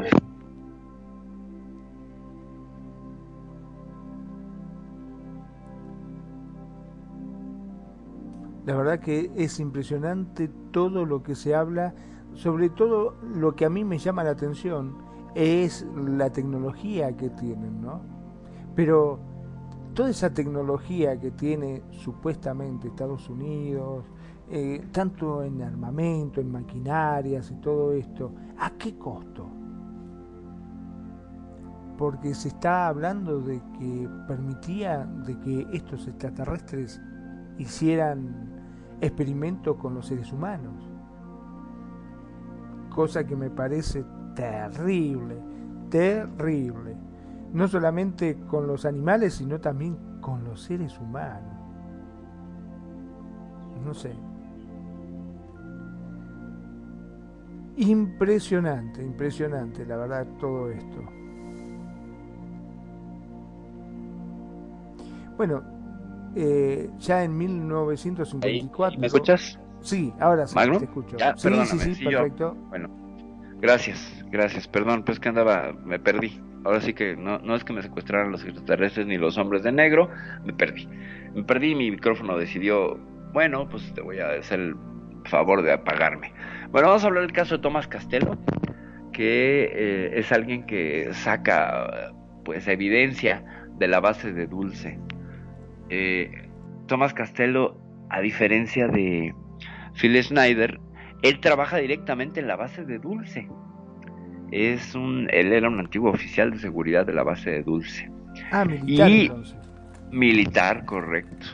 Eh, este hombre lo que hace eh, finalmente es pues pasar información de primera mano. Tomás Castelo eh, lo que hace, bueno, eh, vamos a dar un dato sobre la base de Dulce. La base de Dulce sí existe, es una base norteamericana, militar, etcétera, con su aeropuertito, etcétera. Pero abajo se supone que está ahí la base, la base intraterrena, ¿no? Eh, está encaramada en- sobre la meseta de Archuleta, o sea, dulce, chuleta, chuleta agridulce, me suena, se me antojó para cenar, bueno. Eh, está justo al sur de la frontera de Colorado y el norte de Nuevo México. Eh, muy cerca de Roswell, ¿eh? por cierto. Está, en- bueno, Roswell está al sur y Dulce está al norte, o sea, el mismo estado de Nuevo México, tan polémico y tan atómico, ¿no? Bueno, eh, se supone que, este proyecto, este gran proyecto de perforación es la, gran operación Plowshare, es decir, eh, el compartir la plomería de alguna manera, disculpen mi mala traducción del inglés. En los años 60 este proyecto fue creado eh, bajo el disfraz de bombas atómicas. Recordarán que había muchas pruebas en los 60 en, bueno, quien se acuerde, o quien tenga el dato histórico, en la, en la meseta de Nuevo México. Entonces, eh, en realidad lo que estaban haciendo era, eh, pues, usar las bombas atómicas para excavar, luego quitar la radiación y poder trabajar. Nos manda saludos nuestra queridísima Luna Azul Leonor.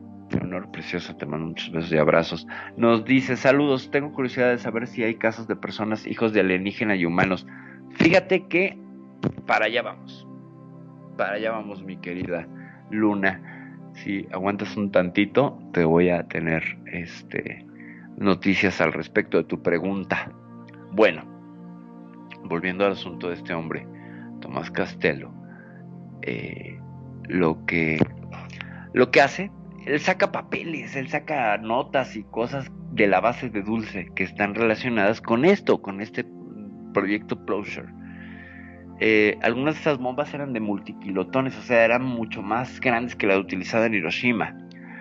Y entonces la idea era crear inmensas cámaras bajo la superficie y ahí desarrollar instalaciones. Esta es otra forma de construir. Aquí no hay tunelador. Aquí metía la bomba, hacía el agujero, evaporaba una gran cantidad de material y cristalizaba al mismo tiempo.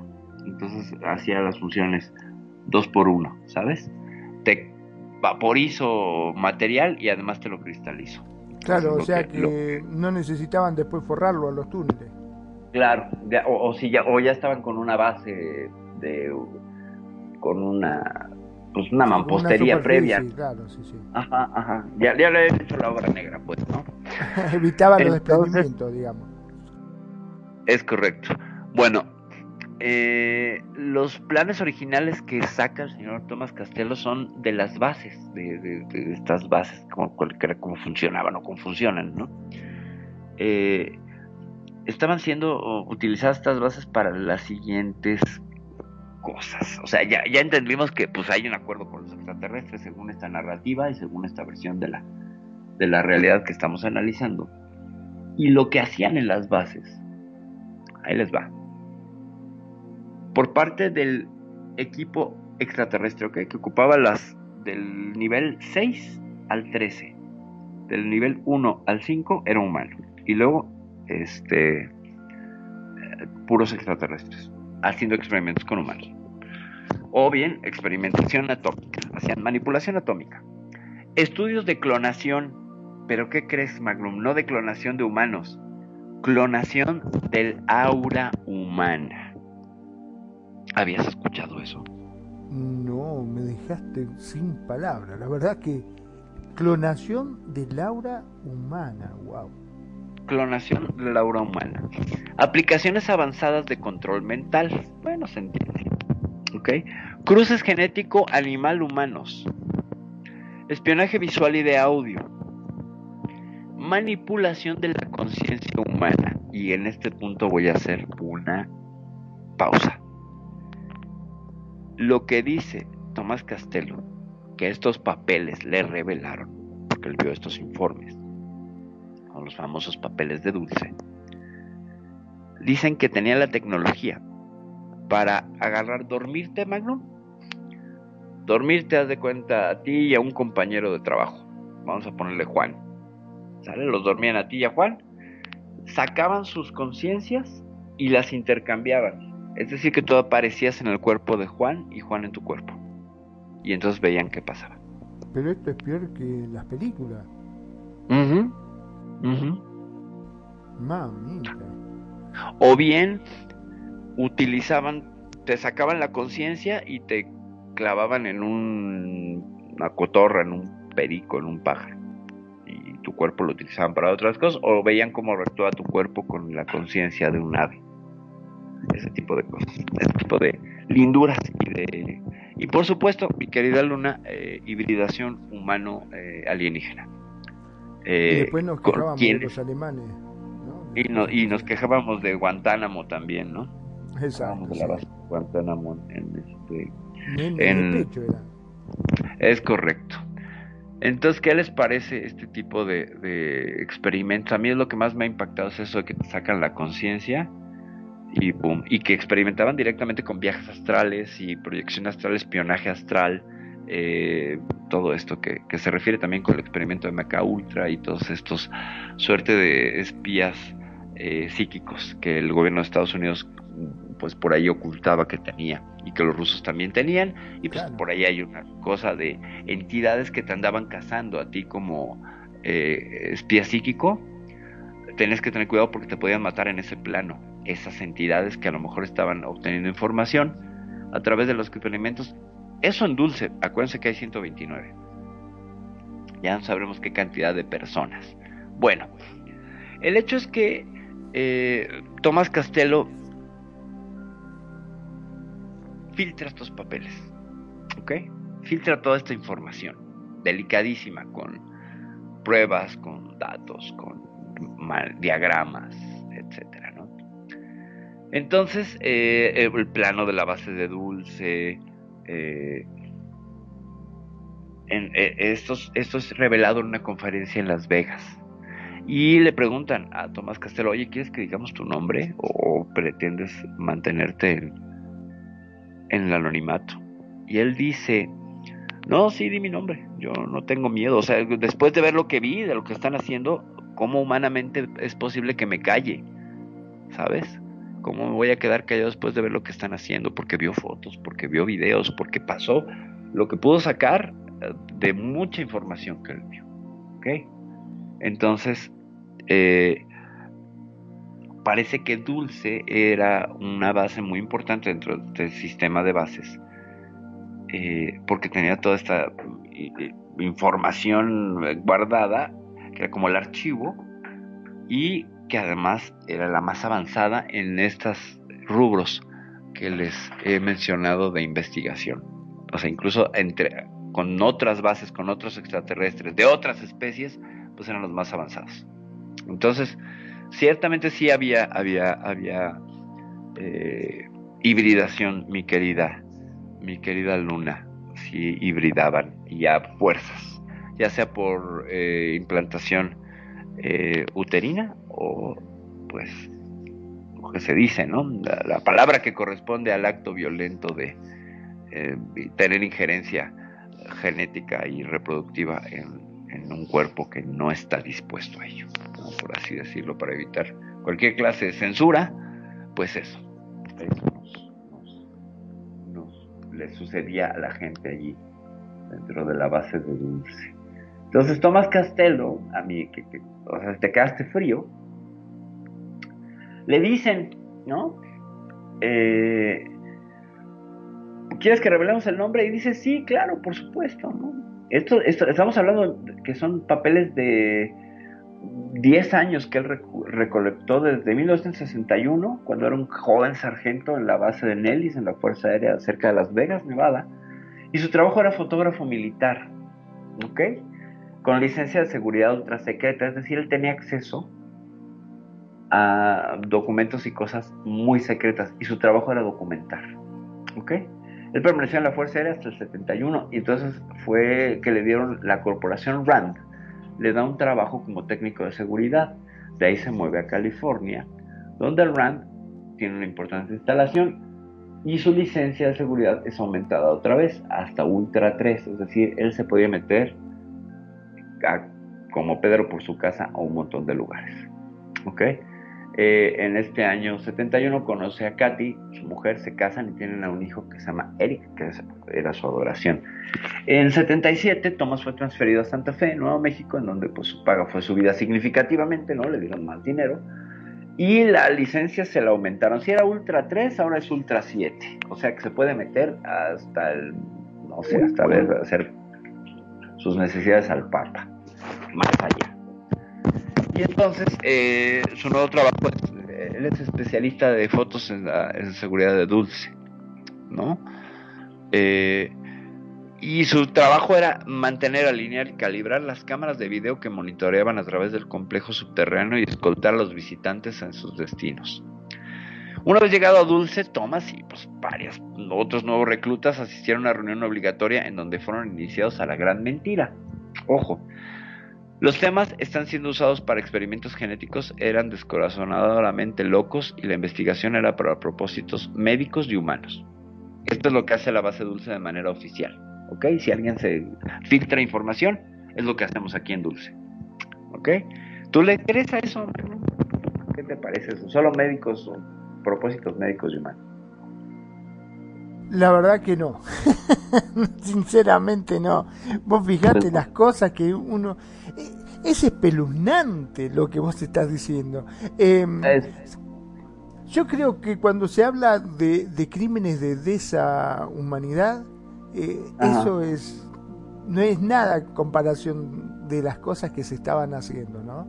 Ajá, es terrible, nefasto, es, es cosa que no tiene hasta, no sé, no, no, no lo puedo comprender. Concebir.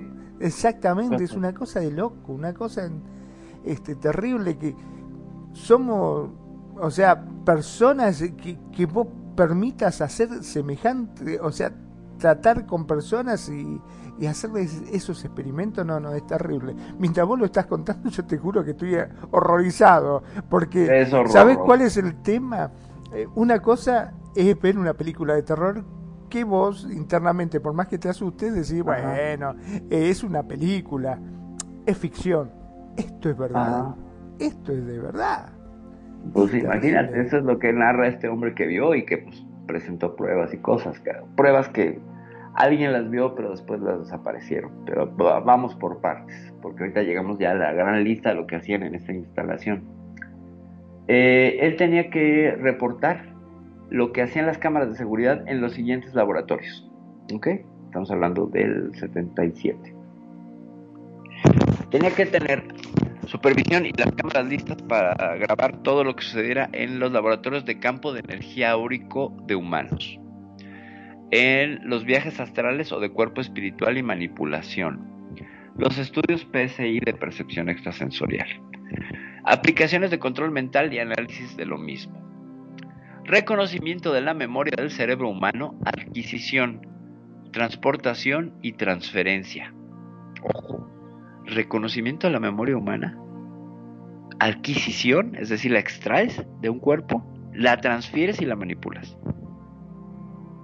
O sea, volvemos a este punto de la conciencia. Te sacan tu esencia y la manipulan.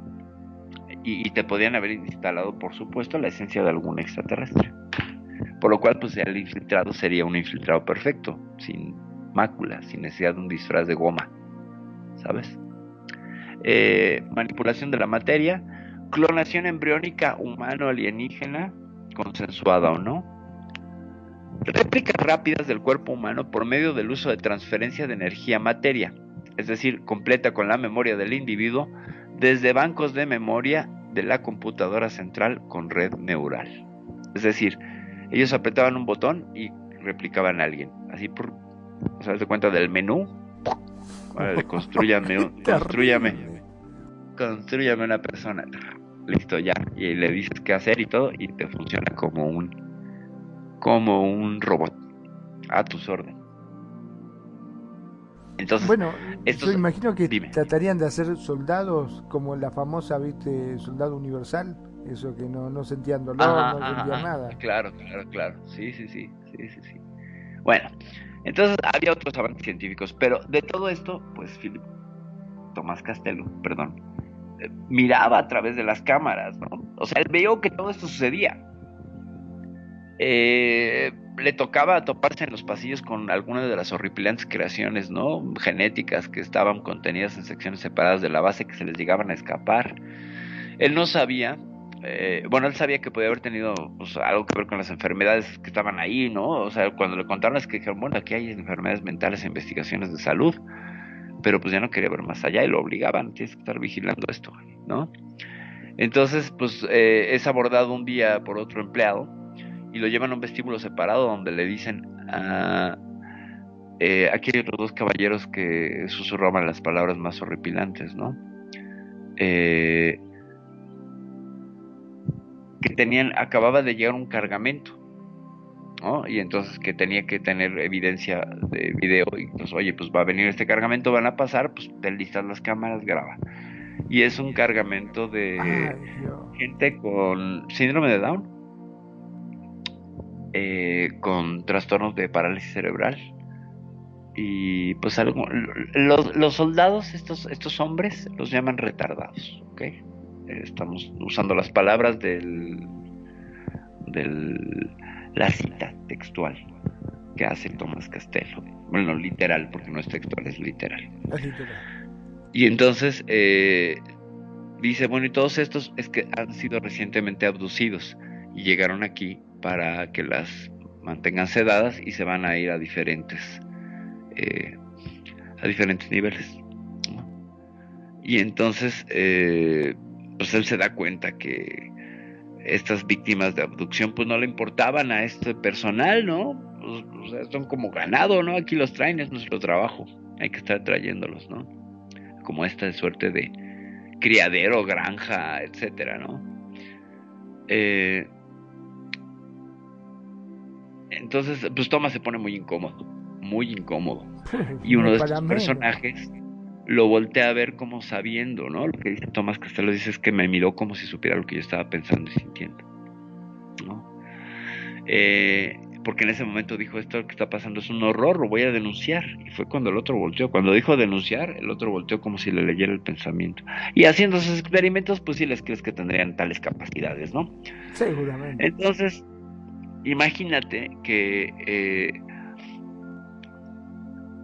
él va a uno de los de los bueno hay, un pasillo al que le llaman el pasillo de las pesadillas dentro de esta base donde él sabía que había humanos enjaulados enjaulados como animales ¿ok? Eh, y entonces decide ir por su propio pie para hablar con uno de estos para preguntarle qué estaba pasando qué sentía ¿no? Ay, Y entonces, eh, el, el- él, ah, dice que había un humano loco, ¿no? Ahí. Y entonces le dice, él lo ve que es una persona que está bajo un influjo de drogas y así. Y entonces tiene una sospecha y dice, a ver, voy a preguntarle su nombre, ¿no? Entonces llega uno de estos y le pregunta su nombre y pese a que ve que está muy drogado, pues le saca su nombre, su pueblo, bla, bla, bla. Y él siendo militar con ese grado de, de acceso, pues perfectamente accede a la base de datos para comprobar si es real, si este humano loco fue real o no. Y pues resulta que esta persona había sido declarada desaparecida en su pueblo natal. Después de desaparecer repentinamente, dejando atrás a sus traumatizadas familias, quienes seguían pistas hasta llegar a callejones sin salida y repartían volantes. Pronto descubrió que muchos de los cientos, quizás hasta miles de hombres y mujeres y niños, estaban realmente en lista de desaparecidos sin explicación alguna. Thomas sabía que él estaba sobre su cabeza. Es decir, Ay, Dios, qué feo. O sea, que todos esos desaparecidos no eran los extraterrestres, sino eran los mismos militares que lo agarraban para hacer experimentos. o eran abducidos por los extraterrestres y estaban allí en las bases. Claro. Ay, Eh, fíjate nada más. Entonces, eh, pues de pronto él ahí se da cuenta que haya, eh, eh, le presentan a los extraterrestres alienígenas grises. Que dice que era muy incómodo de estar con ellos porque te estaban leyendo el pensamiento y eran intrusivos, salías con dolor de cabeza, migraña, etcétera. Que llegaban y te esculcaban el pensamiento, ¿no? Es que tenías que tener un gran nivel de control para no pensar Claro, absolutamente nada. por- Imagino que vos estás pensando, uh, a estos los voy a denunciar. Y, ah, nos Ajá. va a denunciar, dijo el extraterrestre. Chao, Ujú. viste. Traigan a Phil Schneider, ¿no? Traigan a Phil Schneider. Nos, nos va a denunciar, mira, ya le pasó. Terrible. Bueno. Eh, entonces, eh, pues eh, este hombre se da cuenta que en la base de Dulce del 78 eh, hay mucha tensión a nivel personal, ¿sabes? Los de más alto rango sospechaban de los de seguridad por estar controlando que no hubiera eh, filtraciones. Porque eh, eh, había mucha tensión, sobre todo por el año del 78, que es el año en el que un personajito llamado Phil Schneider baja un túnel y arma un desastre que ya estaba avi- avisado y entonces le toca, esta es la vivencia desde la base de Dulce, de Thomas Castello de que se desató la paranoia y se desató la guerra, lo que él llama la guerra de Dulce. Y fue una batalla literal entre los alienígenas reptilianos y los humanos por el control de la base de Dulce. ¿Ok? Les recordarán que les dije que del nivel 6 al 13 alienígenas y del 1 al 5 humanos, bueno, ahí se desarrolló la batalla, ¿no? Entonces, eh, todo el conflicto empezó en el nivel 3, ¿sabes? Nadie está seguro. El tema fue que los eh, alienígenas reptilianos, según esta versión, eh, impulsaban esta gran mentira de no pasa nada, de nada, no existimos, manténlos dormidos, ¿sabes? Y algunos alienígenas grises que son esclavos porque están creados por los eh, reptilianos, adquirieron conciencia propia. Pues con tanto, con tanto experimento seguro se les pegó por ahí alguno de una conciencia y se rebelaron y se unieron con los humanos. Y se desató la guerra, así. Y entonces vamos a controlar aquí. Y entonces los poquitos eh, extraterrestres traidores a los reptilianos y con los otros, y vámonos a perseguirlos y a exterminarlos, ¿no? Eh, porque insistían los, los, los reptilianos sobre todo en usar humanos para experimentos y lo que decían estos extraterrestres grises es podemos clonarlos y no estamos matando a nadie, es un clon, puedes hacer los mismos experimentos, es más, no hay conciencia, tú lo que quieres es controlar, no, no, pero yo quiero controlar la conciencia en estos humanos reales. Y ahí pues, se estalló parte del, del conflicto, ¿no? Parece que te estoy narrando una novela, ¿no? Entonces, eh, pues, mira, te voy a decir que ah, entre otras lindezas que ante las que se oponían estos extraterrestres grises era que para alimentar a estos eh, fetos híbridos humano-alienígena les daban una suerte de líquido rojizo que estaba pues prácticamente hecho de los cuerpos de los experimentos que salieron mal. Ay, Dios. ¿Sabes? Qué feo. ¿Ok? Bueno. Lo metían en una Eh, licuadora y se lo daban para que se lo comieran. Es correcto. Y los mismos grises dicen es que no lo que nosotros comemos. Esta papilla que me ves comer, pues son humanos triturados. O sea que para todos son come humanos. Esto no lo sabíamos. O sea, hasta ahorita, No. desde que comían, pues, no se comían papilla, bueno, comen esto. Sin embargo, estos que adquieren conciencia eh, eran como de otro nivel porque ya no necesitaban alimentarse, eran una suerte de, de, de androides, ¿sabes? Sea, no necesitaban alimentarse, era que se conectaran como una fuente de energía. Entonces, eh, pues el inicio de la, de la, de la, de la guerra de, de Dulce, pues no dicen, nadie está seguro de cómo comenzó, quién atacó primero, etcétera, etcétera. Ya vimos la historia de Phil Snyder, que se pasó afuera, pero acá dentro de la base, quién es el que se está dando, ¿no? Y pues obviamente la metralla, con la ametralladora los humanos y las pistolas de destellos que usaban los extraterrestres, eh, pues se dieron con todo, ¿no?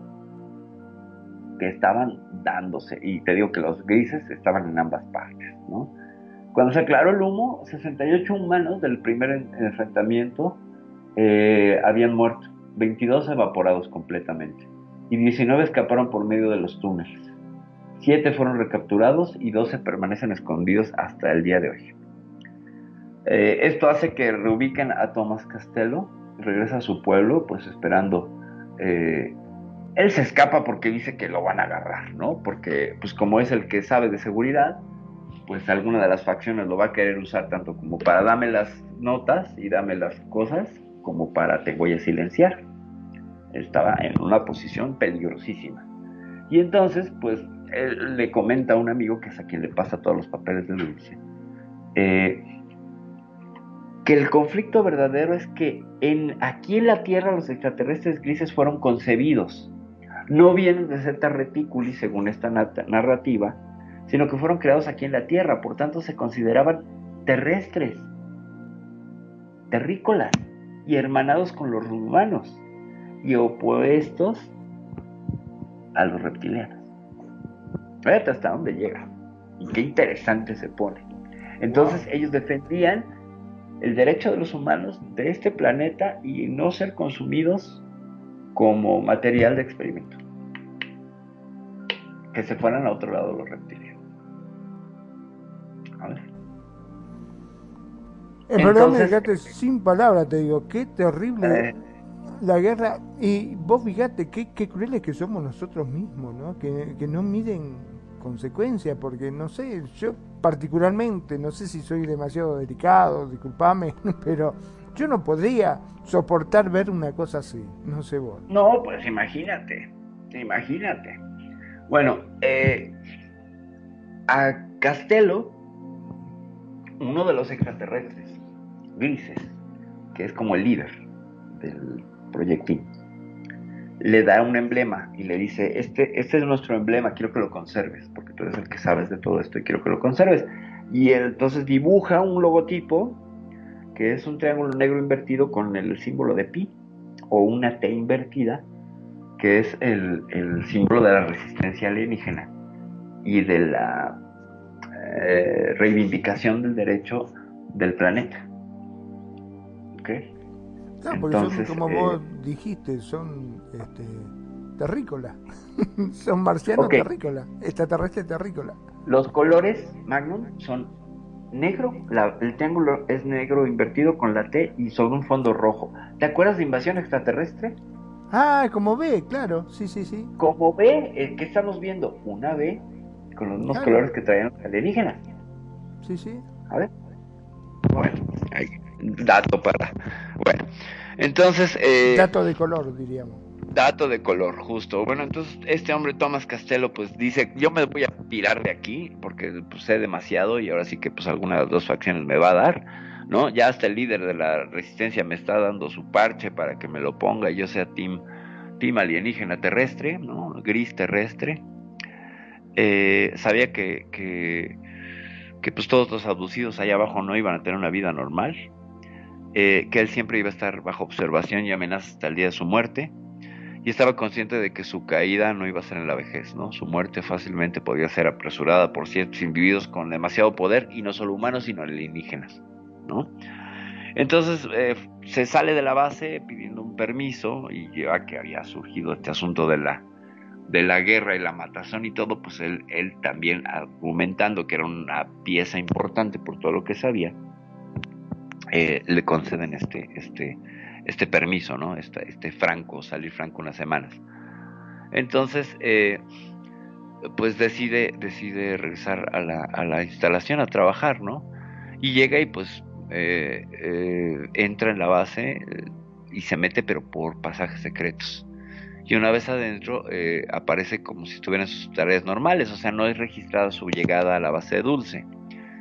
Y entonces eh, se- es cuando empieza a extraer fotografías de la instalación y tratados firmados, con firmas auténticas, entre el gobernador de California, Ronald Reagan, por ejemplo, entre otros, y los grises. ¿no? O sea que Ronald también Reagan sabía todo. Sí, claro. Ay, pues no, Reagan andaba diciendo qué hacemos un día si los humanos nos tenemos que unir, si los extraterrestres vienen y nos invaden, pues ya estamos más que invadidos. No lo dice eso en las Naciones Unidas, Reagan dice, yo quiero preguntarme qué pasaría si un día la humanidad tiene que unirse ante una amenaza extraterrestre. Y entonces este discurso de Reagan me parece sensacional, porque dice, ¿para qué necesitamos la amenaza extraterrestre? Unámonos de una vez. ¿no? Eso se lo dice a los rusos. Y es ahí mis respetos, ¿eh? Reagan con todo lo conservador y, y- y republicano y copete endurecido que quieras, me parece brillante ese discurso. Porque además estamos viendo la cola que hay detrás. Porque Bueno. ya sabía lo que- cómo venía la mano. Es correcto. Eh, pues recupera videos de vigilancia en blanco y negro de, un, de unos humanos que habían sido sometidos a experimentos genéticos, ¿no? Enjaulados, eh, alienígenas grises también, este, mutados, ¿no? Eh, piezas esquemáticas de dispositivos alienígenas, fórmulas genéticas. eh, no era solamente su oportunidad de sentarse a la mesa de negociaciones y él las tenía en su poder, es decir, iba a negociar el déjame vivo y yo no revuelo esto, ¿no? Ah, obviamente recordemos que en la- el arte de la negociación tienes que tener algo para que te dé poder y que el otro lo quiera para poder negociar. Si él no tenía estos papeles no tenía nada, luego entonces era fácilmente eliminable. ¿Estamos de acuerdo? Claro, era como un- tener un salvoconducto. En Eh, forma, era ¿no? como, tener un salvoconducto. Entonces, eh, sí, sí, sí. Permítanme. Porque- Permítanme, permítanme. Lo de Sí, sí. radio consentido. Sí, eh, voy ya para el final porque además estamos, estamos, este, estamos, pues en la, en la, la recta final que se está poniendo buenísimo porque pues todavía no acabamos, no acabamos esta, esta historia. Entonces, pues con esto dice, pues yo con esto voy a, voy a, denunciar porque además tengo una conciencia, ¿no? Y porque me tocó este extraterrestre, esto que me dijo, tú tienes que denunciarlo, tú sabes, tú tienes que denunciarlo, es tu misión. No dejes que todas estas muertes sean en vano. Tomas, tú tienes que tomar este papel importantísimo en la historia de tu planeta y hacer la diferencia. El público necesita saber. Entonces va a cambiar la balanza. Son ustedes humanos demasiados y no hay poder extraterrestre aquí ahorita sin necesidad de una invasión que pueda hacer la diferencia. Es decir, ustedes podrían darle la vuelta a la tortilla. Pues, ¿no? Se podrían cambiar la, la balanza. Entonces hizo copias de películas, de fotos, eh, embaló paquetes y le dijo a varias personas con las que él confiaba que los enterraran, las escondieran hasta que llegara el tiempo correcto. Es decir, todas estas pruebas están enterradas, escondidas en manos de la gente de confianza de Tomás Castelo. Eh, mientras estaba haciendo todo esto, eh, estando en la base, llega un compañero y le dice, oye Tomás, sé lo que están, saben lo que estás haciendo, saben que estás sacando información. Claro, y te tengo una mala noticia. Tengo una mala noticia para ti. ¿Qué? Que tu esposa Katy y tu hijo han sido tomados a la fuerza de tu casa y están aquí en la base. Están en una base secreta. Eh, los van a sostener con seguridad. Entonces tienes que regresar todo lo que has tomado. Si los quieres volver a ver. Y en este momento, eh, el señor Thomas, Thomas eh, Castello, le responde al tipo. Si ya tomaron a mi esposa y a mi hijo y sabiendo lo que hacen en esta base, sabiendo que les pueden quitar la conciencia y transferirla a otro cuerpo, ¿tú crees que me van a regresar a mi esposa y a mi hijo si yo regreso estos papeles? No, no los voy a regresar. Eso dijo. ¿Qué te parece? ¿No se te puso la piel chinita? Ay. Dios. Se me hizo hasta un nudo en la garganta, dejate de joder. ¿Qué- Estamos hablando de la mujer y el hijo, vos fijate, ¿no? Es correcto. Eh, y después me hablan de películas, por favor. Y después te, te dije que esta era como de película. Y entonces después de decir esto, Thomas eh, se diluye, se escapa, así que se va y se desaparece.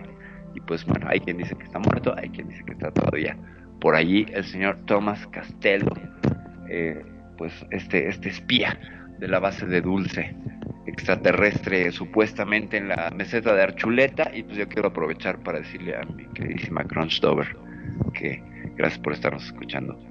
Te mando un saludo, un saludo hasta allá, hasta Barcelona. Gracias por estarnos escuchando, mi queridísima Crunch. Pues con esto, estos dos casos, Magnum, ¿cómo ves? ¿Qué te parecieron? Fue increciendo y pues el caso de Tomás Castelo es impresionante, ¿no? Es impresionante, sí, sí, sí, es impresionante. Y más impresionante es las atrocidades de lesa humanidad que se estaban gestando y que se Eh, estaban haciendo. correcto. ¿no? Correcto. Pero a ver, ¿cómo, cómo, cómo acusas a un extraterrestre en esa humanidad si no es humano, no? Salvo los grises que nacieron aquí, claro, pues tendrían cierta conexión, ¿no? Porque pues se supone que tenían cierta material ADN.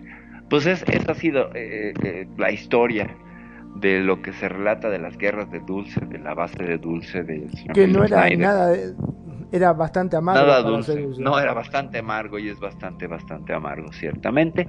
Pues esa es la historia que pues, hemos traído aquí. No sé si la conocían, pero eh, Phil Schneider es más conocido. Tomás Castelo todavía está más soterrado. Hay pocos blogs y hay poca información al respecto. Por eso cuando estaba yo empezando a hablar del tema no encontraba nada. Pero me acordé que tenía una página que previamente ya había buscado. Por eso es que les traje esta narración de esta historia. Si alguien está interesado en leer, porque fue más extenso, eh, pues me puede abrir un IM o me puede agregar en Facebook, estoy como Rosa María Vela, para que les pase el link porque es muy interesante. Hay por ahí un par de libros muy eh, con más extensión de toda esta carnita de lo que cuenta Tomás Castelo, que está novelizado ciertamente, pero no deja de ser impresionante esta historia, donde no solo estamos eh, siendo abducidos, sino que no le importa absolutamente a nadie y que una vez que llegas ahí, pues ya no hay garantía de que vuelvas a ser tú, al grado que el señor Tomás Castelo decidió mantenerse por el futuro de la humanidad en posesión de información a cambio de su familia. Así de ese tamaño. Así de ese tamaño. Sí, no, no, te deja sin palabras. La verdad es que te Sí, deja no, sin palabras. No sé cómo hará para dormir, ¿no? Sabiendo que. No sé. que- No, pues que en el momento que les cayeron encima, pues dices ya va y no. Ya, o sea, es como saber que se murió en un accidente, ya sueltas, ¿no? Te desapegas. Porque sabes que te van a regresar un par de espías, que no son ellos, que son tu esposa con el- el- la, la mentalidad de un reptiliano gris y tu hijo igual. sí, la verdad que. Mezclados Sí. con ellos, ¿no? Este, para que tengan sus recuerdos. Sí, sí, sí. Ahora entiendo por qué Geo Snyder no está viniendo a la radio. ¿Verdad? Exacto. y, y por ahí el Snyder me hace sentido uh, con Geo. Me parece Claro, que, que sí, sí. ser fan. Y le mandamos un saludo a nuestro queridísimo Geo Schneider, colaborador de esta estación ocasional con- desde Ecuador. Vamos a ver si tenemos la oportunidad de tenerlo nuevamente aquí en el programa para que hablemos, porque pues hay también eh, por ahí otra expedición a la cueva de los tallos que hizo Will Smith y que pues es sumamente interesante. Pero pues bueno, esto Magnum te dejo para que te vayas despidiendo porque yo creo que vamos a cerrar a tiempo esta vez. La verdad que sí. Una de las cosas que me ha dejado este, totalmente perplejo es las atrocidades que los gobiernos permiten que se haga con la gente, ¿no? Cuando se supone que los gobiernos están para protegernos y defendernos, ¿no? Porque ¿a dónde vas a correr ante un problema? Ante el gobierno, se supone que son ellos los que te tienen que, que proteger. Y no, en este caso no. Aparentemente... Sí, sí, estaban experimentando. Eh, Bueno, a vos te tocó la mala, pero para los otros sí lo vamos a cuidar, a vos no. Claro, claro. A los otros sí. A, a a los, los a los que no son de este planeta. Terrible. Ah. ¿Y todo por qué? ¿Por el precio de que de la tecnología? ¿Será? Es correcto. Todo a cambio de la ventaja tecnológica sobre tu oponente, ¿no? Pero recordemos que Kasputin Yar, que es la versión soviética de Roswell, que ya hemos hablado, hicimos un programa y hablamos de, de Skinny Bob, ¿no? Este, este EVE, esta entidad biológica extraterrestre, que pues bueno, eh, ciertamente que te despierta simpatía. Ah, parece que no estaban haciendo la mm, tanta tortura y tanta cosa. Parece que estos que si vienen de esta retícula, que son otra especie de grises, parecen, según lo que cuentan, en Kasputin Yar el intercambio fue más violento. Los tiraron los rusos, los secuestraron como a manera de prisioneros, luego vinieron por su amigo, le dijeron, oye, cálmate que te vamos a desintegrar Tovarich.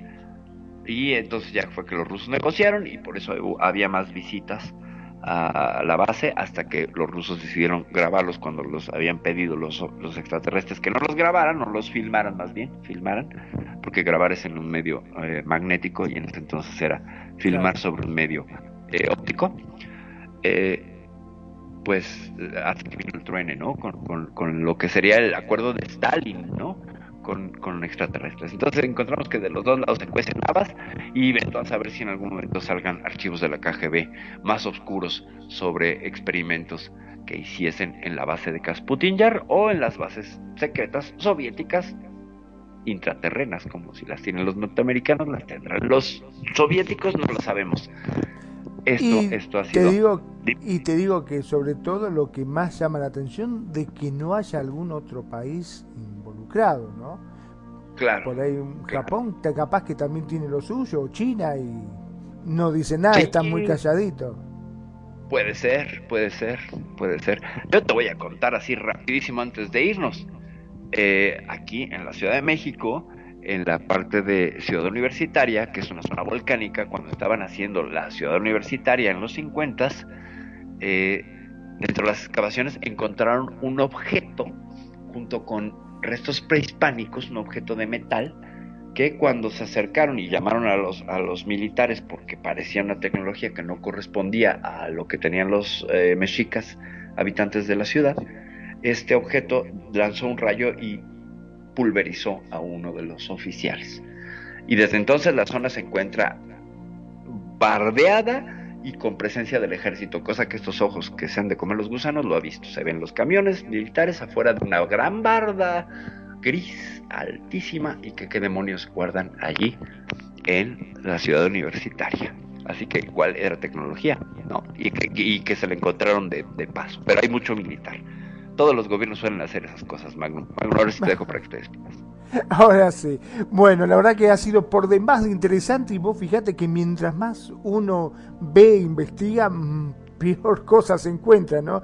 Porque está bien que uno pretende o quiere eh, averiguar, pero cuando te enteras de cosas así es como que te da escalofrío, como para decir ya, no, no, para, para, hasta ahí llego yo, ya no quiero saber más nada, no me muestren fotos, no quiero saber más nada de esto porque realmente me, me revuelve las tripas, como quien dice. Mi nombre es Magnum Dacun, transmitiendo en vivo y en directo desde Mar del Plata, República Argentina. Gracias, gracias por estar ahí, gracias por acompañarnos, gracias por elegirnos y hacer de Radio Consentido su radio. Gracias también a todos los que nos siguen a través de los podcasts, que cada vez son más. ¿eh? Sean felices, el resto son solo consecuencias. Perfecto. Magnum, muchas gracias por la dirección, por el asunto técnico y pues por la presencia en los comentarios. Como siempre, es un placer. Yo soy Perfidia Vela de la Ciudad de México. Me despido. Nos vemos la siguiente semana con alguna otra ocurrencia sobre algún tema que investiguemos, analicemos o platiquemos aquí en Euforia, población desconocida, población por conocer. Ya me voy. Espero que ningún alienígena o bicho reptiliano se cruce en mi camino esta noche porque voy a salir a cenar. Ya me voy. Gracias. Bye.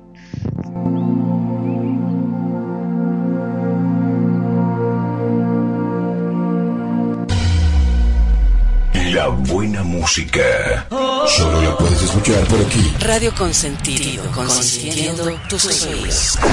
Tu mejor opción en radio por Second Life.